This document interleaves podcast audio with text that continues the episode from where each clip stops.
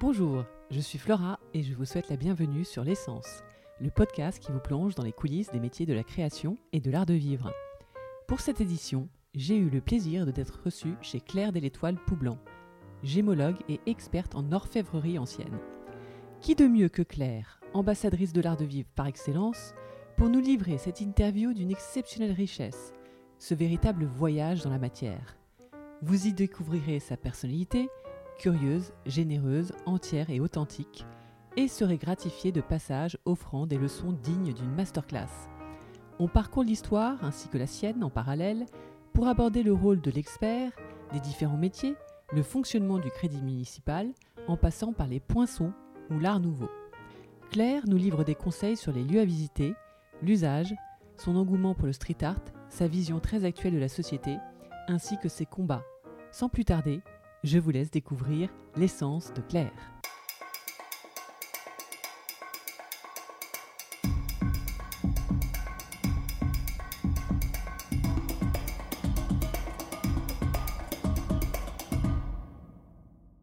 Oui, bonjour Claire. Bonjour Flora. Merci de me recevoir dans ton appartement. Alors, dans le salon qui est à côté, il y a plein de livres historiques. Puis là, tu as posé sur la table des bijoux euh, Quelques em- exemples emblématiques. qui sont des bijoux en fait personnels, D'accord. que je, porte assez souvent. Et euh, j'ai pas beaucoup de bijoux, mais je, je tiens à mes bijoux dans le sens euh, il y, a, y a un affect lié, lié, lié aux bijoux.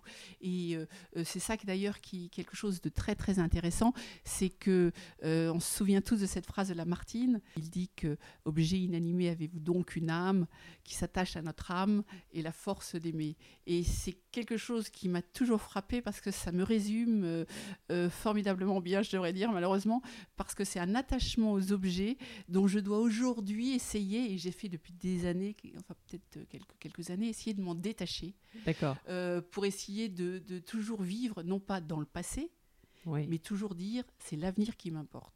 Au niveau de ton titre, donc ça fait depuis 33 ans que tu travailles au Crédit Municipal. Depuis 1987. Voilà.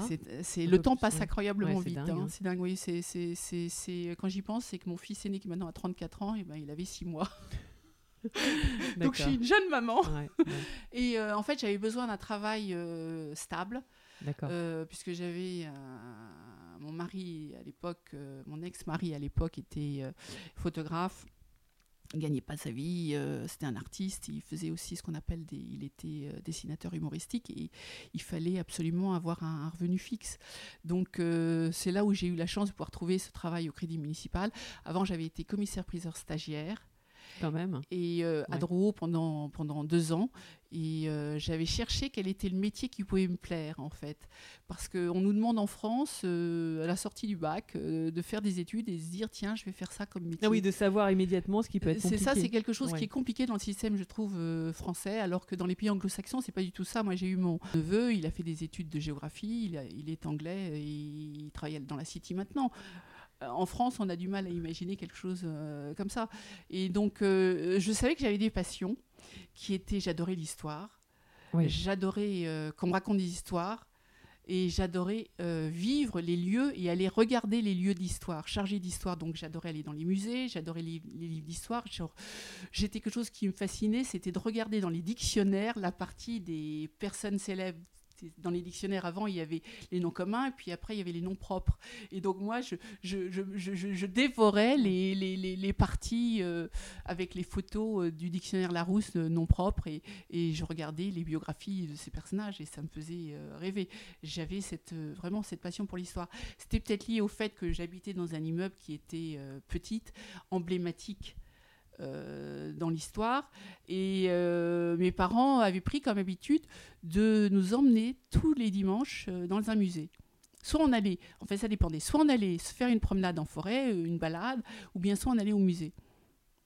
Ah, C'était et donc ça, donc, ça- donc ça tous les le musées goût. de, la, de Paris, de la région parisienne, c'était à Paris Non, ou- c'était Paris. C'était Oui. beaucoup, oui, les grands musées, hein, parce que c'était plus pratique. Et et il n'y avait pas autant de musées qu'il y a maintenant, je trouve. D'accord. enfin, dans mon souvenir. Et la fréquentation était la même ou il y avait un peu moins de monde? Ah non, il y avait beaucoup moins de monde. Ouais. Dans mon souvenir, il y avait Ouais, beaucoup ouais, moins de monde. Et puis, euh, moi, je me souviens de, de- de connaître le Louvre euh, euh, sans la pyramide. Et il y avait encore ce qu'on appelait toute la place Napoléon, le jardin. Napoléon qui se trouve au centre des Tuileries, qui maintenant n'existe plus. Maintenant, à cet endroit-là, il y a, il y a la pyramide. Et euh, tu es nostalgique de cette époque-là Non, pas du tout, parce que c'est-à-dire, je pense que l'histoire, Oui. c'est- un perpétuel recommencement. Et c'est pour ça qu'il faut toujours apprendre de l'histoire pour vivre après le futur euh, de façon positive. Euh, C'était une formule que j'avais trouvée très bien de Socrate, hein, Oui. qui disait que le secret du changement, c'est de concentrer toute son énergie, euh, non pas à lutter contre le passé, mais à construire son avenir Voilà. ou à construire l'avenir. Oui, donc une des raisons aussi pour lesquelles j'aime l'histoire, c'est parce que j'ai un lien très particulier avec l'Angleterre grâce à ma maman qui était anglaise et que donc j'ai découvert l'histoire de l'Angleterre et donc bien sûr fatalement l'histoire de la famille royale anglaise. D'accord. Et là, alors là, je décris. En fait, la Claire me reçoit et il y a une tasse avec Lady Di. et, et dans laquelle. Ah oui, et, le prince Charles, bien sûr. qui était l'amour de ma vie quand j'étais petite. Ah voilà, c'est d'accord. incroyable. Maintenant, qu'est-ce que je peux lui trouver Oui, non, voilà, il avait du charme effectivement. pour moi à l'époque. La, la royauté En fait, ça la famille Enfin, royale, oui, c'est quelque chose qui que est tu surtout- considères surtout- parmi tes, ton héritage, en fait, c'est ça Enfin, Exactement, voilà, c'est ça. ce hein. qu'on dit. C'est euh, une fois j'avais quelqu'un qui m'avait dit, euh, mais Claire, en fait, euh, quelle est la partie française et anglaise chez toi? Et j'ai dit, mais en fait, je sais pas. euh, Est-ce que alors après, me... quelqu'un m'avait dit, mais quand tu parles anglais, t'as pas le même son de voix que lorsque tu parles français. Donc je dirais que l'intimité de mon cœur est anglais et que de façon très réaliste, je suis française. Euh, on était dans, donc dans le 7e arrondissement, puisque je suis euh, d'une euh, origine, on va dire, bourgeoise. Et euh, l'appartement, l'immeuble était avenue Rapp. C'est dans l'hôtel La Virotte, qui est un des plus grands hôtels connus dans le monde pour son architecture Art Nouveau. Ma- Ça m'a donné des, on va dire, des, des, Des bases. des bases, dans la, la- la façon dont je me suis construite. C'est-à-dire qu'il y avait l'histoire, comme j'adorais l'histoire et qu'on m'emmenait souvent dans les musées, là, euh, je pouvais suivre la vie de la reine et euh, c'est quelque chose qui m'intéressait. Donc, euh, du coup, j'ai été une des premières, je crois, jeunes lectrices de Point de vue et Images du Monde. C'était le plaisir que je faisais avec mon argent de poche de m'acheter Point de vue. Et c'est comme ça que j'ai appris à connaître toute l'histoire des familles royales et à que ça m'a amené aussi à l'histoire des bijoux parce que euh, quand tu revois toutes les, les- les familles royales, euh, elles ont toutes des, des écrins. Et Ouais. quand tu vois des, des- si tu vois des couronnements ou des cérémonies ou des, des grands dîners, euh, ils ont tous leurs belles tiares, ils ont tous des grandes parures, des, broches de corsage, euh, des bracelets. Ça, c'est quelque chose en plus qu'ils ont, qu'ils ont réussi à, à construire, on va dire, sur, sur les siècles. C'est un bien commun, un bien national. Il ne viendrait pas à l'idée à ces familles royales de s'en séparer. Si on, je, pense, je pense à la famille royale anglaise, il y a ce qu'on appelle les joyaux de la couronne. Les joyaux de la couronne, ils sont d'ailleurs euh, incessibles.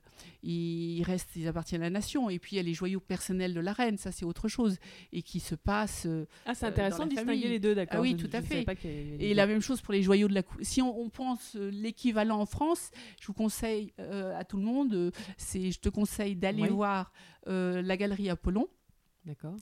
au Louvre, Oui. où sont euh, exposés les vestiges de nos joyaux de la couronne. On- parce qu'il y a eu en 1887, euh, c'était, je crois, il fallait vraiment éradiquer tout velléité à un retour monarchique, et donc la République a décidé de vendre les joyaux de la couronne qui était là depuis, euh, Louis, depuis on va dire Louis XIII. hein. Et donc, il y a beaucoup, beaucoup de, joyaux qui ont disparu. La République en a gardé quelques-uns qui étaient emblématiques et que l'on peut voir dans la galerie Apollon. Et petit à petit, notamment si je veux parler du plus connu, c'est le, spinel qui qu'on appelle la côte de Bretagne, que Louis XV euh, avait fait mettre sur euh, sa toison d'or, son collier de la toison d'or. Ou bien il y avait aussi la, sa couronne personnelle euh, qu'il a mis lorsqu'il a été couronné jeune enfant. Et puis, où toutes les pierres maintenant sont des fausses pierres, mais qui avaient une armature et qui existent et qu'on peut voir toujours au, Louvre. Et il y a aussi le- les fameux diamants de la couronne. Il y a le Sancy, il y a le Régent. Il y, a, il y a un autre diamant qui n'existe plus euh, en France, tout du moins, mais qui se trouve au Smithsonian Institute, qui est le fameux diamant bleu, le Hope, et qui faisait à l'origine partie des collections de Louis, du- euh, XIV. La, dernière parure qui est rentrée, c'est celle de la reine Marie-Amélie, qui a été portée jusqu'à peu de temps, jusqu'à sa mort, par euh, l'ex, enfin on dit feu, Madame la Comtesse de Paris, qui était la femme d'Henri d'Orléans, qui a été un des prétendants au trône de France dans la branche orléaniste.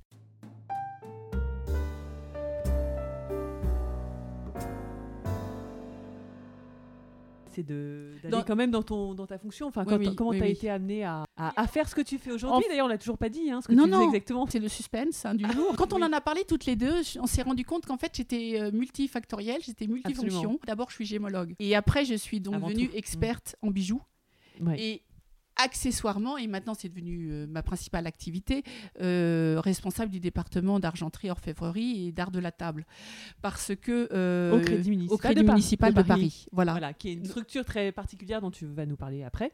C'est Oui. ça, Mm. oui, oui. Et, et donc, ce qui s'est passé, c'est que quand je commence, je suis commissaire-priseur stagiaire, en fait, à Mhm. Drouot, dans une étude qui s'appelle l'étude de maître Sargé, et pour devenir commissaire-priseur, parce que je trouvais que c'était un métier qui, euh, à la fois associait mon, envie de l'histoire, des objets, rencontrer les gens, et puis parler. Donc, c'était quelque chose qui était... euh, et accessoirement, évidemment, vivre mais euh, c'est pas évident. mais voilà, donc euh, euh, je me suis dit, euh, qu'est-ce que je fais? Parce que le temps de trouver exactement ce que je voulais faire, je fais Hippocagne, Ah, qui est une hein. formation. Ah oui. Non, Et, euh, ouais. et Hi- Hippocagne, en fait, je me souviens très bien, j'avais une, une faut pas- dissertation. Est-ce qu'il faut, a- faut le faire pour faire commissaire-priseur Ça n'a rien à voir. Non, non, c'est n'a rien juste à voir, par c'est que rapport à c'était c'est juste pour ta à culture personnelle. Qu'est-ce que tu Ouais. vas faire? Tu sais Ah bah pas. bravo quand même. Attends. Et donc, euh, je, comme- fais, je fais Il faut parce que je, dire, rentrer, je, ouais. suis assez, je Ouais. suis plus littéraire que. D'accord. Et donc, euh, euh, et là, je me souviens très bien, c'est qu'il y a eu un sujet, c'est que Flaubert dit de Voltaire, c'est un saint expliqué, disserté. Et euh, Mhm. j'avais trouvé ça fascinant. Et euh, je me suis rendu compte que j'aimais bien euh, découvrir et aller partir à la recherche, comme un détective, euh, de l'histoire des personnes ou des objets. D'accord. Et donc, c'est là où je me suis aperçue qu'il y avait un métier qui était peut-être fait pour moi, qui était commissaire-priseur oui. qui pouvait aller. Et donc là, pour ça, il fallait faire des études de droit ou d'art. Et donc, euh, mes parents étaient un peu sceptiques. Et mon père m'a dit, ma fille, euh, tu devras vivre. Donc, fais d'abord euh, des études qui risquent plus, où tu, tu vas plus forcément facilement avoir un métier après, euh, que si tu fais de l'histoire de l'art, où euh, c'est un peu une vie de bohème que tu vas avoir. Ah oui. ouais. Mais oui, non, mais c'est très réaliste et pragmatique. C'est-à-dire qu'on vous donne le goût des objets dans ma famille, mais en même temps, l'argent, ça, ça a un sens.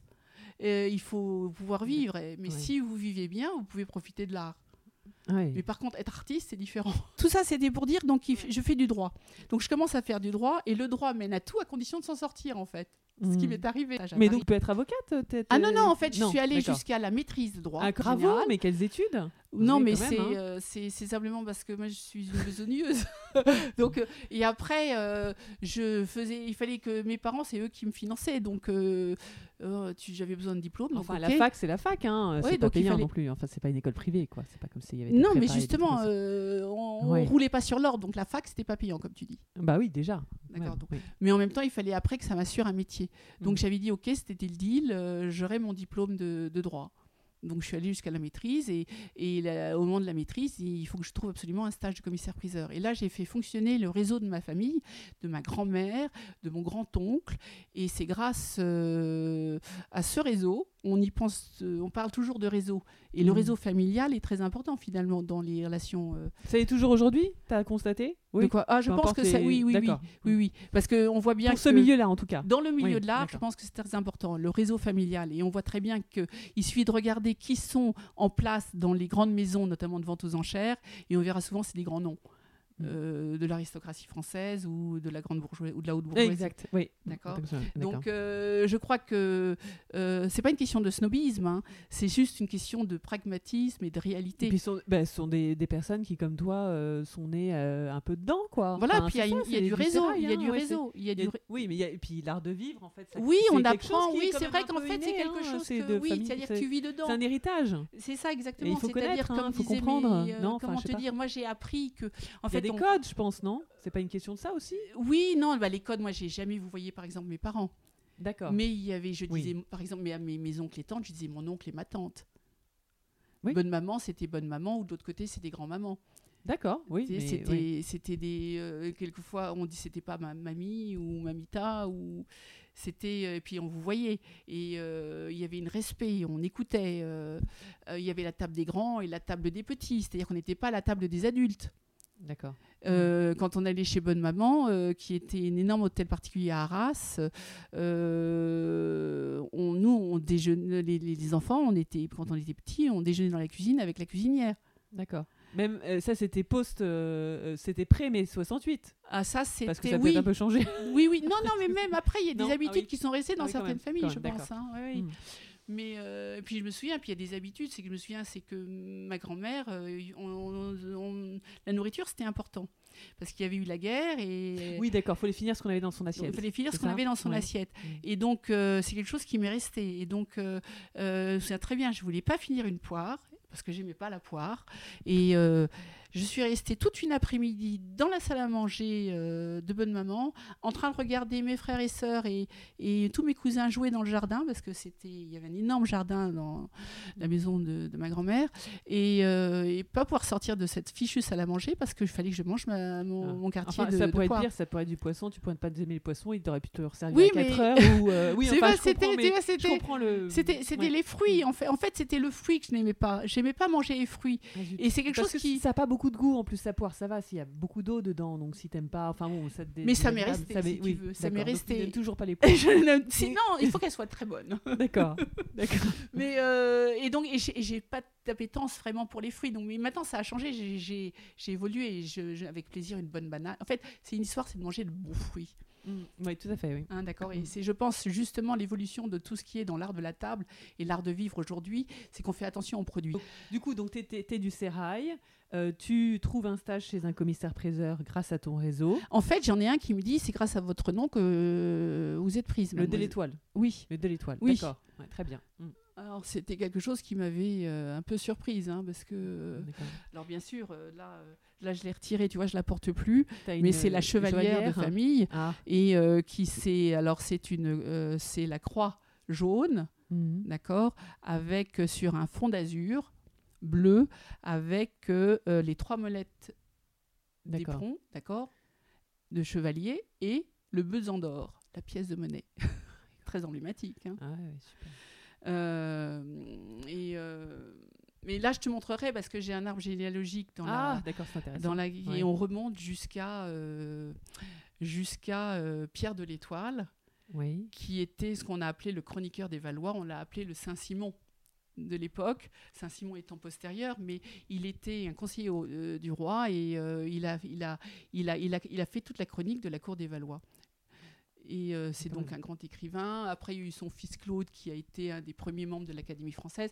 Donc Ah en fait, oui, et on quand même, descend, oui, on descend. Oui, Et euh, il y a Donc la c'est un nom Révolution. connu en fait dans le. Mais oui, de- et après, il y a, et puis il y a plusieurs branches. Et puis après, il y a la Révolution.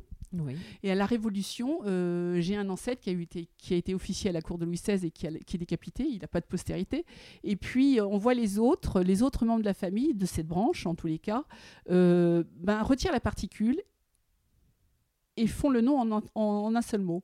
C'est-à-dire Ah, de deux l'étoile. Avant c'était deux plus loin l'étoile. C'est ça. Ou l'apostrophe étoile. Exactement. En fait, il y avait le E accent aigu qui était un S.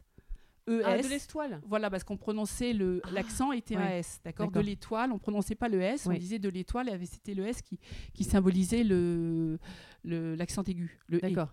Ok. Donc euh, et euh, pour des raisons vraiment purement pragmatiques, réalistes, ça c'est très quelque chose qui est très ancré dans la famille finalement, la- le réalisme, le réalisme bourgeois. euh, on retire la particule. Mais à partir de quelle, quelle époque? Ben, je te le montrerai sur le truc, juste au mais- moment de la Révolution. Ah d'accord, donc tout, tout, Au toutes début les familles 19e. bourgeoises quand ils non, ont... mais, de, c'est- c'est- certaines familles, en tout cas dans ma famille, dans, la branche de ma famille, c'est ce qui s'est passé. D'accord. Et donc, si je prends mon arrière, euh, mon arrière grand-père, euh, Arthur, euh, eh bien, euh, son frère, Édouard, Mhm. décide, lui, de reprendre la particule et il va euh, au Conseil d'État pour demander le changement de nom, qu'il obtient. Mais alors, Édouard, le pauvre, il n'aura qu'une fille. Donc, le nom se Ah, de toute façon, no, no- voilà, d'accord, d'accord. C'est ça qui est très drôle. Ouais, Et tandis qu'Arthur, lui, qui est très réaliste, qui est un industriel et qui est dans le textile, lui, il se dit non, euh, on va le garder parce que commercialement, c'est plus porteur. D'accord. Et Ouais. c'est comme ça que c'est resté. Mais euh, donc, c'est quelque... donc, en fait, très intéressant parce que c'est toute une question d'apparence.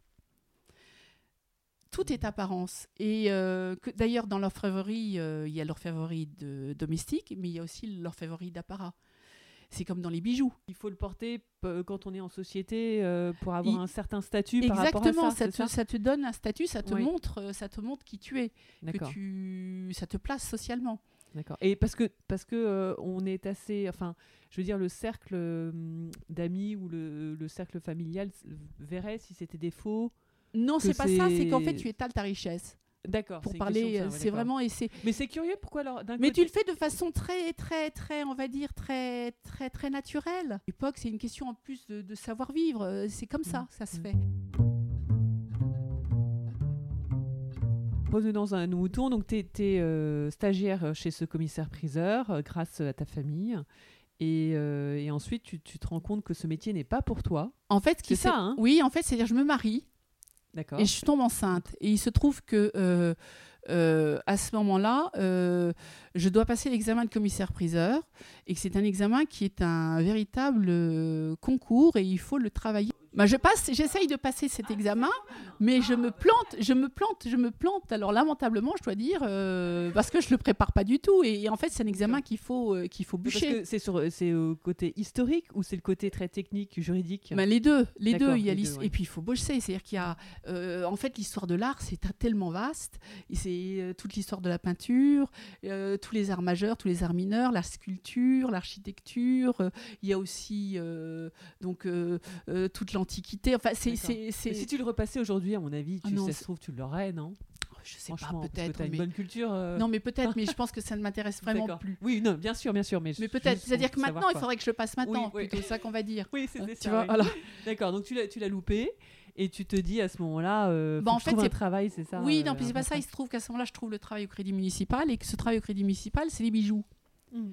Et tout d'un coup, en fait, c'est ça, le- la vie est faite de rencontres et de Mais, hasard. mais alors, hein. parce que comme tu dis, à la base, t'es gémologue. Non, parce que est-ce c'est après. Ah, que je deviens après que tu- gémologue. Que tu, deviens gémologue. Exactement. C'est-à-dire que je travaille, j'entre au crédit municipal pour m'occuper des. Euh, comme commissaire-priseur stagiaire d'ailleurs encore. Euh, et c'est Maître Decani qui m'embauche. Et, et il s'agissait de- de- d'aider à la préparation des ventes, de faire le départ des, des bijoux pour la garantie. Parce qu'en France, quand les bijoux euh, sont vendus, ils doivent porter des, des poinçons, les poinçons de la marque. D'accord. D'accord Et c'est ça qui permet de- d'assurer, de dire que ce poinçon, que cet objet, par exemple, que cette bague est en or ou que ce, cet objet est en argent. D'accord. On peut, on peut pas. D'ailleurs, ça, ça peut se recopier. Enfin, c'est quelque chose qui est, Ah bah qui il y est a gravé, existe- les poinçons. Non, mais il y a des faux poinçons qui existent, mais si tu veux maintenant en tant qu'experte, je te reconnais un faux poinçon d'un Un faux poisson, c'est-à-dire qu'un poisson qui une contrefaçon. copié, qui a oui, été une contrefaçon et ça on n'a pas le droit d'ailleurs. Et, ça, tu, et ça, tu le remarques tout de suite parce que maintenant, Ah oui, que- technique, il existe. euh, en oui, mais en fait, il y a toujours, tu sais, le, le faussaire, il, il se trompe toujours sur un détail. Que- Le diable se cache dans les détails, dans les imitations et dans les. Mais c'est vrai qu'on on pourra parler des problèmes de, de contrefaçon et oui, d'authentifi- d'au- d'au- d'authentification parce que c'est vraiment là où le rôle de l'expert est le plus important. Et qu'on peut pas remplacer par des ordinateurs. quand Non, même. non, non, Non, non, Là, franchement, ouais. c'est pas possible. Il y a que l'œil et puis l'expertise, le fait d'avoir vu. euh, Parce que c'est peut-être le toucher aussi, hein Non? Oui, pas le oui, toucher, le ressenti, le le, toucher, la c'est façon. ça. euh, Parce que c'est le fait, par exemple, je vais te dire quelque chose, le fait d'avoir vu euh, mille têtes d'aigle, qui Oui. est le poinçon, fait qu'à force, tu, tu, tu, tu as imprimé, tu as une mémoire visuelle de ce poinçon. D'accord. Mais alors, comment tu fais au début, quand, tu travailles au tout début, où tu n'as pas forcément cette expérience des poinçons Ça va être le commissaire-priseur qui va te dire, ou d'autres experts avec lesquels tu travailles, euh, ça c'est un bon poisson, ça c'est tel poisson. oui, en fait, il y a un partage. Il y a un ta partage. C'est-à-dire que moi, j'ai été formée par euh, la personne que je remplaçais Oui. et qui m'a montré les principaux poinçons. Tu avais- Tu as les fameux livres. Ah oui, Donc, il y a le fameux. Tardy dont, je- Oui. dont je t'ai parlé, dont je t'ai montré. Tu as Oui. vu l'état dans lequel il est. Euh, et donc, euh, tu, tu, et, et à force de voir les poinçons, je me suis formée. En fait, c'est une formation sur le tas que j'ai eue. D'accord. D'accord? Et bien sûr, il y avait aussi les, les magasiniers avec lesquels je travaillais au Crédit Municipal, parce que dans l'organisation, si tu veux, des ventes, euh, euh, les, les ventes sont, sont organisées par les commissaires-priseurs, mais avant, il y a toute une préparation qui est faite par euh, le Crédit Municipal et ses employés, notamment les magasiniers de l'hôtel des ventes. Et- et donc, il y a eu un magasinier que je peux citer de, de, de nom, dont le, je me souviens que de son surnom, c'est Bambino. D'accord. Et, et Bambino, lui, il m'a beaucoup montré. Et aussi, euh, il y a Monsieur Florian. D'accord. Alors ça, c'est vraiment des... Lui, Monsieur Florian, il- quand il venait travailler, il mettait sa, sa, sa blouse grise, D'accord. tu vois, pour travailler Ah oui. euh, comme magasinier. Et puis, il y a Bambino, qui après l'a remplacé, euh, et qui m'ont montré les, les poinçons, en fait. Donc, euh, tu me posais la question, tu vois, ça me revient en en parlant, c'est les Ouais. magasiniers, parce que à force d'en voir, et qui, qui m'ont pris, parce qu'eux étaient euh, euh, travaillaient tout le temps sur les bijoux. Donc, en fait, c'est vrai que tu as certains magasiniers qui sont devenus très, très, très compétents sur les, les bijoux. En fait, de cette période-là. Et, et, ça ne peut pas s'interchanger leur fonction de magasinier avec euh, la fonction d'expert ou quoi que ce soit. Enfin, après, non, parce que c'est pas le. Eux, c'était reconnaître un poinçon. C'était pas dire si cet objet était, était la matière de l'objet ou c'était cet objet, si c'est un diamant, c'est autre chose. Mais il aurait, pu le faire, il aurait pu le faire aussi, non? Non, c'est pas. Non, non, ça les intéressait pas. Eux, puis surtout, ils n'avaient pas le temps de le faire parce que euh, vu le nombre de ventes qu'on a et le nombre d'objets qui passent entre leurs mains, c'était matériellement ah, oui, pas possible. Donc, alors, donc il y a le magasinier, enfin ou non, il y, y, a toi. Enfin, c'est euh, l'expert qui va reconnaître. On reconnaît le poinçon. En fait, on regarde la matière. C'est ça? Là, en fait, au début, là, je te parle de ce que je faisais à l'époque. D'accord. Parce que si ça se passe maintenant, c'est, c'est, euh, tu veux que je te parle maintenant comment on travaille? Ah, parce que c'était pas pareil, d'accord. Bah, non, parce qu'à l'époque, à l'époque, si tu veux, je faisais hmm. le départ à la garantie. D'accord des objets. Donc, je regardais les objets qui étaient poinçonnés, ceux qui n'étaient pas poinçonnés, et ceux qui allaient donc être apportés à la marque pour se faire poinçonner. Parce que tu n'as pas le droit de circuler dans la rue si ton bijou n'est pas poinçonné en France. Parce que dans le cadre de ma formation comme gémologue et d'experte de, en bijoux, euh, tous les ans, en fait, on, allait, on a fait ça avec Christelle, euh, mhm. et ça c'est sous l'impulsion de Madame Caille, qui est une grande experte avec qui euh, j'ai travaillé et qui m'a beaucoup, beaucoup appris. elle nous avait dit, Claire, si vous voulez apprendre des choses et comprendre les bijoux et l'histoire des bijoux, il faut aller deux fois par an à Genève, voir les grandes ventes des grandes maisons. Très bien. Anglo-saxonne. Des Crispis et des Sotheby's. Voilà, euh, Philips, Bonham. Et donc, euh, euh, c'est ce que je fais. Donc, moi, c'est vrai que je me suis souvent cantonnée aux deux grandes maisons. Oui, j'allais Mais lesquelles Philips et... Non, non, Christie's et, Christie's et Sotheby's. Et donc, j'allais voir lorsqu'on appelle les, les ventes de printemps et les ventes d'automne d'accord, les spring, spring sales et falls, the, the winter falls. Et, et donc, et là, c'est là où j'ai découvert, parce que j'avais l'occasion d'avoir de magnifiques bijoux entre les mains, et puis surtout de magnifiques pierres qu'on n'a pas forcément l'occasion de voir tous les jours dans son travail. Mmh. Et donc, de, ça faisait partie de la formation permanente entre les mains, c'est-à-dire qu'il te les prêtait pour exactement, c'est-à-dire euh, tu peux aller au, tu, exactement, c'est-à-dire que tu vas aux expositions privées qui précèdent les, les, les, ventes. D'accord. Et là, tu demandes d'avoir un catalogue qui est alors là bien sûr, je te parle de l'époque où il n'y a pas le Covid. Hein. Bien sûr. Euh, euh, tu assistes à tu vas à cette exposition, tu es assis à une table, tu regardes ton catalogue, tu coches, tu dis je veux voir le bijou 1 2 15 50 100. Alors c'est une bague art déco, c'est un bijou Van Cleef c'est euh, c'est une euh, un diamant euh, Tiffany, tu vois, ou Harry Winston, ou une parure 19e.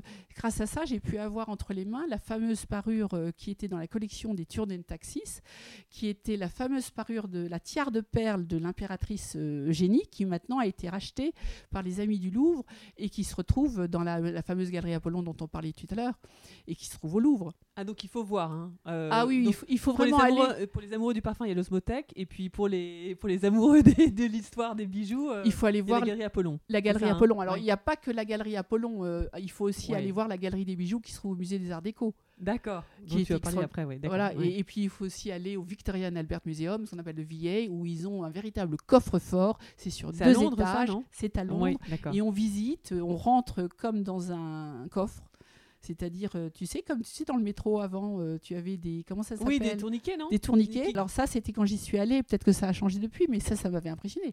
Et tu as une magnifique euh, histoire du bijou qui va s'étaler depuis l'Antiquité jusqu'à nos jours et les bijoux contemporains. D'accord. Victorian Albert, oui, ça, je, je dirais que c'est le number one. Ah bon, carrément, d'accord. Ah oui, number one. Et puis aussi la galerie du musée des Arts Déco. D'accord Parce qu'il y a beaucoup de bijoux lalique. Et puis la, la, galerie. Ah, donc on peut faire d'un coup, on peut faire le Louvre et. Euh, oui, alors il faut voir parce que la galerie Apollon n'est pas tout le temps ouverte. Hein. Ah, en plus. Mais elle a mm. été rénovée, donc euh, et les, la présentation a changé. C'est magnifique. Et je, mm. vraiment, je, tous ceux qui sont amoureux des bijoux anciens, il faut y aller. Euh, moi, j'ai toujours fait ça à titre personnel. J'ai jamais demandé à mes patrons, si tu veux, parce que c'est là où on va revenir. En tant que femme, c'est très compliqué de s'imposer et de, montrer que notre travail existe et que nous sommes compétentes. Je me souviendrai toujours de cette phrase de, tu sais, de François Giraud qui dit euh, euh, l'égalité, tu sais, homme-femme, sur la femme serait au conditionnel légal de l'homme le jour où un poste de responsabilité l'on désignera, l'on désignerait une femme incompétente. Et elle dit ça en 1983. Hmm. Ouais. C'est vrai, hmm. c'est-à-dire que pour les hommes, il n'y a jamais de problème. Tu peux avoir un homme ultra incompétents à poste de responsabilité. Alors qu'une femme, dès qu'elle est. il Dès qu'une femme soit- elle est incompétente à une femme de une poste de responsabilité, tout de suite, ça, elle va être descendue en flèche. Enfin, hein, c'est quelque chose qui est évident. Et je trouve que ce que disait François Giroud est toujours d'actualité. Il faut toujours Hélas. se battre. Mm.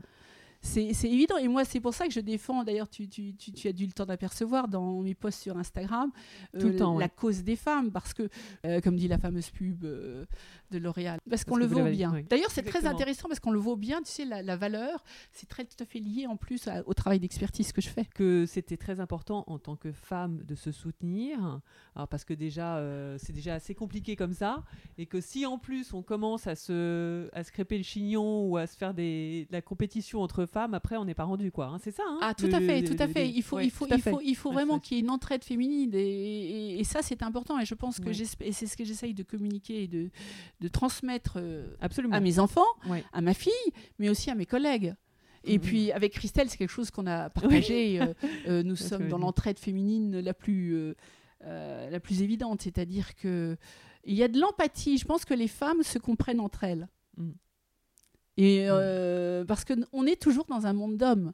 Ouais, ouais. Mais sans pour autant être chienne de garde, non? Parce qu'après, il y a les deux extrêmes. hein. Oui, non, il Après, il y a féministe et féministe. Il y a Virginie Despentes féministe ou Oui, non. féministe. euh, Après, c'est. Non, mais c'est-à-dire que ce que je veux te dire, Flora, c'est Oui. qu'il faut rester vigilante. D'accord. Oui, absolument. Mais je suis entièrement d'accord avec ça. Je... ouais. Il faut rester vigilante. Et c'est-à-dire que euh, ce que je, je ne veux pas, c'est que, ah, c'est parce que tu, as des, tu es une femme, tu as des enfants, bah non, ce poste, il va pas être pour toi. Ah oui, ça c'est énervant, ça. Absolument. D'accord. Euh, ou bien parce que tu dois. euh, un enfant est malade, tu dois rester chez toi. Mm. Euh, tu vois, c'est le genre de choses, alors que lorsque tu travailles, moi j'avais quatre enfants, j'ai quatre enfants. Quand je parle. Heureusement, hein, ils sont encore. Ah oui, oui, non, mais j'avais quatre enfants, tu vois, c'est pour dire, parce que Oui, maintenant je. quatre je- enfants en bas âge, quoi. en bas âge, Mm. c'est ça. Mm. Et que euh, tu, comment tu, tu dois mener une vie active, professionnelle et en même temps gérer ta vie de famille. Euh, et souvent, le, quand tu rentres le soir, euh, le, bah, le papa ou le, le mari, il dit Qu'est-ce qu'on a à manger ce soir? Il Ouais. n'a pas forcément Ouais, fait les odieux, courses. ça. Et euh, il- tu vois, et puis tu as aussi, il faut l'entretien de la maison. C'est très compliqué. Et je trouve qu'il faut rester vigilant. Et je trouve que donc l'histoire de la parité, bien sûr qu'en fait, nous sommes différents. Il ne s'agit pas de dire les hommes, c'est. Je les aime pas. C'est pas du tout ça. Mhm. Mais c'est de dire qu'il faut que la place de la femme ait sa juste place dans le monde d'aujourd'hui Mm, Absolument. là-dessus euh, et qu'il faut toujours se battre, il faut rester vigilant parce que je trouve qu'il y a une forme de retour en arrière par rapport à ce qu'ont vécu nos, la génération de nos parents avec mai 68 et avec la libération de la femme. Et maintenant, j'ai l'impression qu'il y a une sorte de... Tu sais, c'est, je, trouve vraiment, je trouve que dans l'histoire, c'est souvent c'est des cycles. On est dans un cycle où on revient euh, sur une forme de moralisation, euh, tu vois, euh, du lien social, où il faut donner des jugements de valeur sur tout, et on manque, on manque de, de liberté et d'ouverture d'esprit. Je trouve, et ça, ça me fait peur, que ce soit lié au racisme, euh, toute forme de racisme, hein. que ce soit le racisme alors anti-féminin, d'accord, mais aussi le racisme anti-homme, tu vois. Ouais. Euh, et je crois qu'il faut L'antisémitisme ou d'autres hein, euh, l'antisémitisme, oui, choses, le, ouais. le- le racisme, le, fameux mouvement des Black Lives Matter. hein. Oui, absolument. ouais. Il faut rester vigilant. Et maintenant, il y a Asian aussi, euh, le raciste euh, Le raci- asiatique oui, euh, aux. États-Unis. Tout à fait. Ben là, je vois parce que moi, j'ai ma belle-sœur qui est d'origine chinoise et elle l'a bien ressenti au moment du début du Covid. Elle me disait dans le train, les gens la regardaient de travers. Tu vois, c'est quelque chose En, quand en même- habitant en France en habitant en Ah ouais. France. Ah, Tu vois, c'est quelque chose ça. qui est très Ouais. énervant. Alors Très- que, Alors qu'en Asie, précisément, ce sont les premiers à porter un masque quand ils sont malades. Enfin, je sais pas s'ils le font en Oui. Chine, mais en tout cas au Non, Japon. mais au Japon, quoi. Et ah, je ça, c'est quelque je chose- qu'on devrait le faire. en- On devrait le faire, quoi. C'est ça, puis c'est le, le- le- le respect, enfin c'est le sens de la collectivité. Je pense que, euh, mais ma, ma- belle-sœur m'avait dit, On Lina, elle m'a dit, m'a ouais. dit, mais Claire, il y a un truc, il faut que tu saches, c'est que les Chinois, en fait, on les appelle les, les Français de l'Asie. Ah oui, d'accord, c'est pour ça que. ouais. tu sais, parce que Mm. moi je disais, mais vous devez être très euh, ordonné, très obéissant. Elle me dit, ah non, pas du tout, ça c'est les Japonais. D'accord, donc oui, il y a une nuance entre. Oui, d'accord. Tu sais, Bon, c'est pas- Et, euh, et les Japonais qui sont très, très Ouais. soucieux et très attentifs à la vie collective hein, et au sens du collectif. Tout à la fait. propreté. euh, Mais qui va- peut, qui peut, qui a aussi ses travers. hein. Euh, je pense notamment, euh, si on pense au livre euh, d'Amélie Nothomb euh, et la, oui, la, la- la- super étranglement. euh, non? ouais, euh, C'est pas ça? Oui, puis ça doit être elle ce raconte de livre- son aventure au Japon. Exactement, enfin, quand c'est ça. était jeune, ouais. Oui, oui, tu sais. Absolument, Et ouais. on voit que c'est et ma fille qui a, qui fait ses études au Japon, elle m'a dit je je- j'étudie au Japon, mais je sais pas si professionnellement j'aurais envie de travailler au Japon, C'est très compliqué. hein. parce que pour les femmes c'est quand même très compliqué encore. Nous On à nos moutons. oui. Donc, tu, donc, tu parlais de cette, euh, donc, tes débuts euh, très prometteurs et qui t'ont qui t'ont tout de suite, en fait, euh, En fait, donc quand je aiguillé vers la En fait, gémologie. oui c'est ça, C'est c'est-à-dire ça, hein. que je suis aux ventes et puis après il se trouve que le Crédit municipal c'est aussi un service de prêt sur gage. Mhm. Et pour faire les ventes et le prêt sur gage, je me suis aperçu que bien, je connaissais les matières, c'était bien de différencier l'or, l'argent, le platine, mais ce qui me manquait, c'était les pierres. Euh, reconnaître un diamant, une pierre fine, l'émeraude, le saphir, le rubis. Et, là, de toute évidence, c'était évident, ben, je me suis dit, il faut que je fasse ma gémologie. Et donc, euh, et à l'époque, les commissaires-priseurs qui étaient mes patrons euh, n'ont pas voulu me payer mes cours de gémologie. Ils considéraient que c'était peut-être superflu, je ne sais pas, en tous les cas, donc je me le suis payé sur mes deniers de l'époque.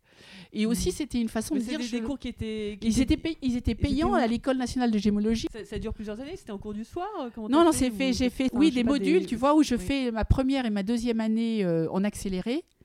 Ah, tu en- peux le faire Oui, oui, à l'époque. Et Oui. donc, euh, j'ai fait ma première année sur un mois et ma deuxième année sur un mois. D'accord. Et donc, ça, c'était fabuleux. Tu t'es vraiment. euh, T'as adoré. Tu sais, les donc c'était bien ou pas? Ah, j'ai adoré, j'ai adoré. Et puis Et, tu- les- autres élèves doivent être des passionnés. Enfin, Bah, en fait, moi, j'ai- oui, et puis euh, surtout, c'est des personnes. Oui, oui, puis tu as de tout, tu as des tout. Il y avait aussi bien des femmes que des hommes, et il y avait aussi beaucoup de bijoutiers. Mais il y a peut-être plus de femmes que d'hommes, non? Oh, c'était non, non, non, Ah non, bon? c'était équilibré, c'était Ah très Ah équilibré. D'accord. Et il y avait pas beaucoup de personnes qui venaient du monde des commissaires-priseurs à l'époque. C'était essentiellement le monde des bijoutiers qui y allait. D'accord. D'accord Ouais. Et puis, euh, oui, parce que. euh, T'as fait des belles rencontres là-bas ou pas?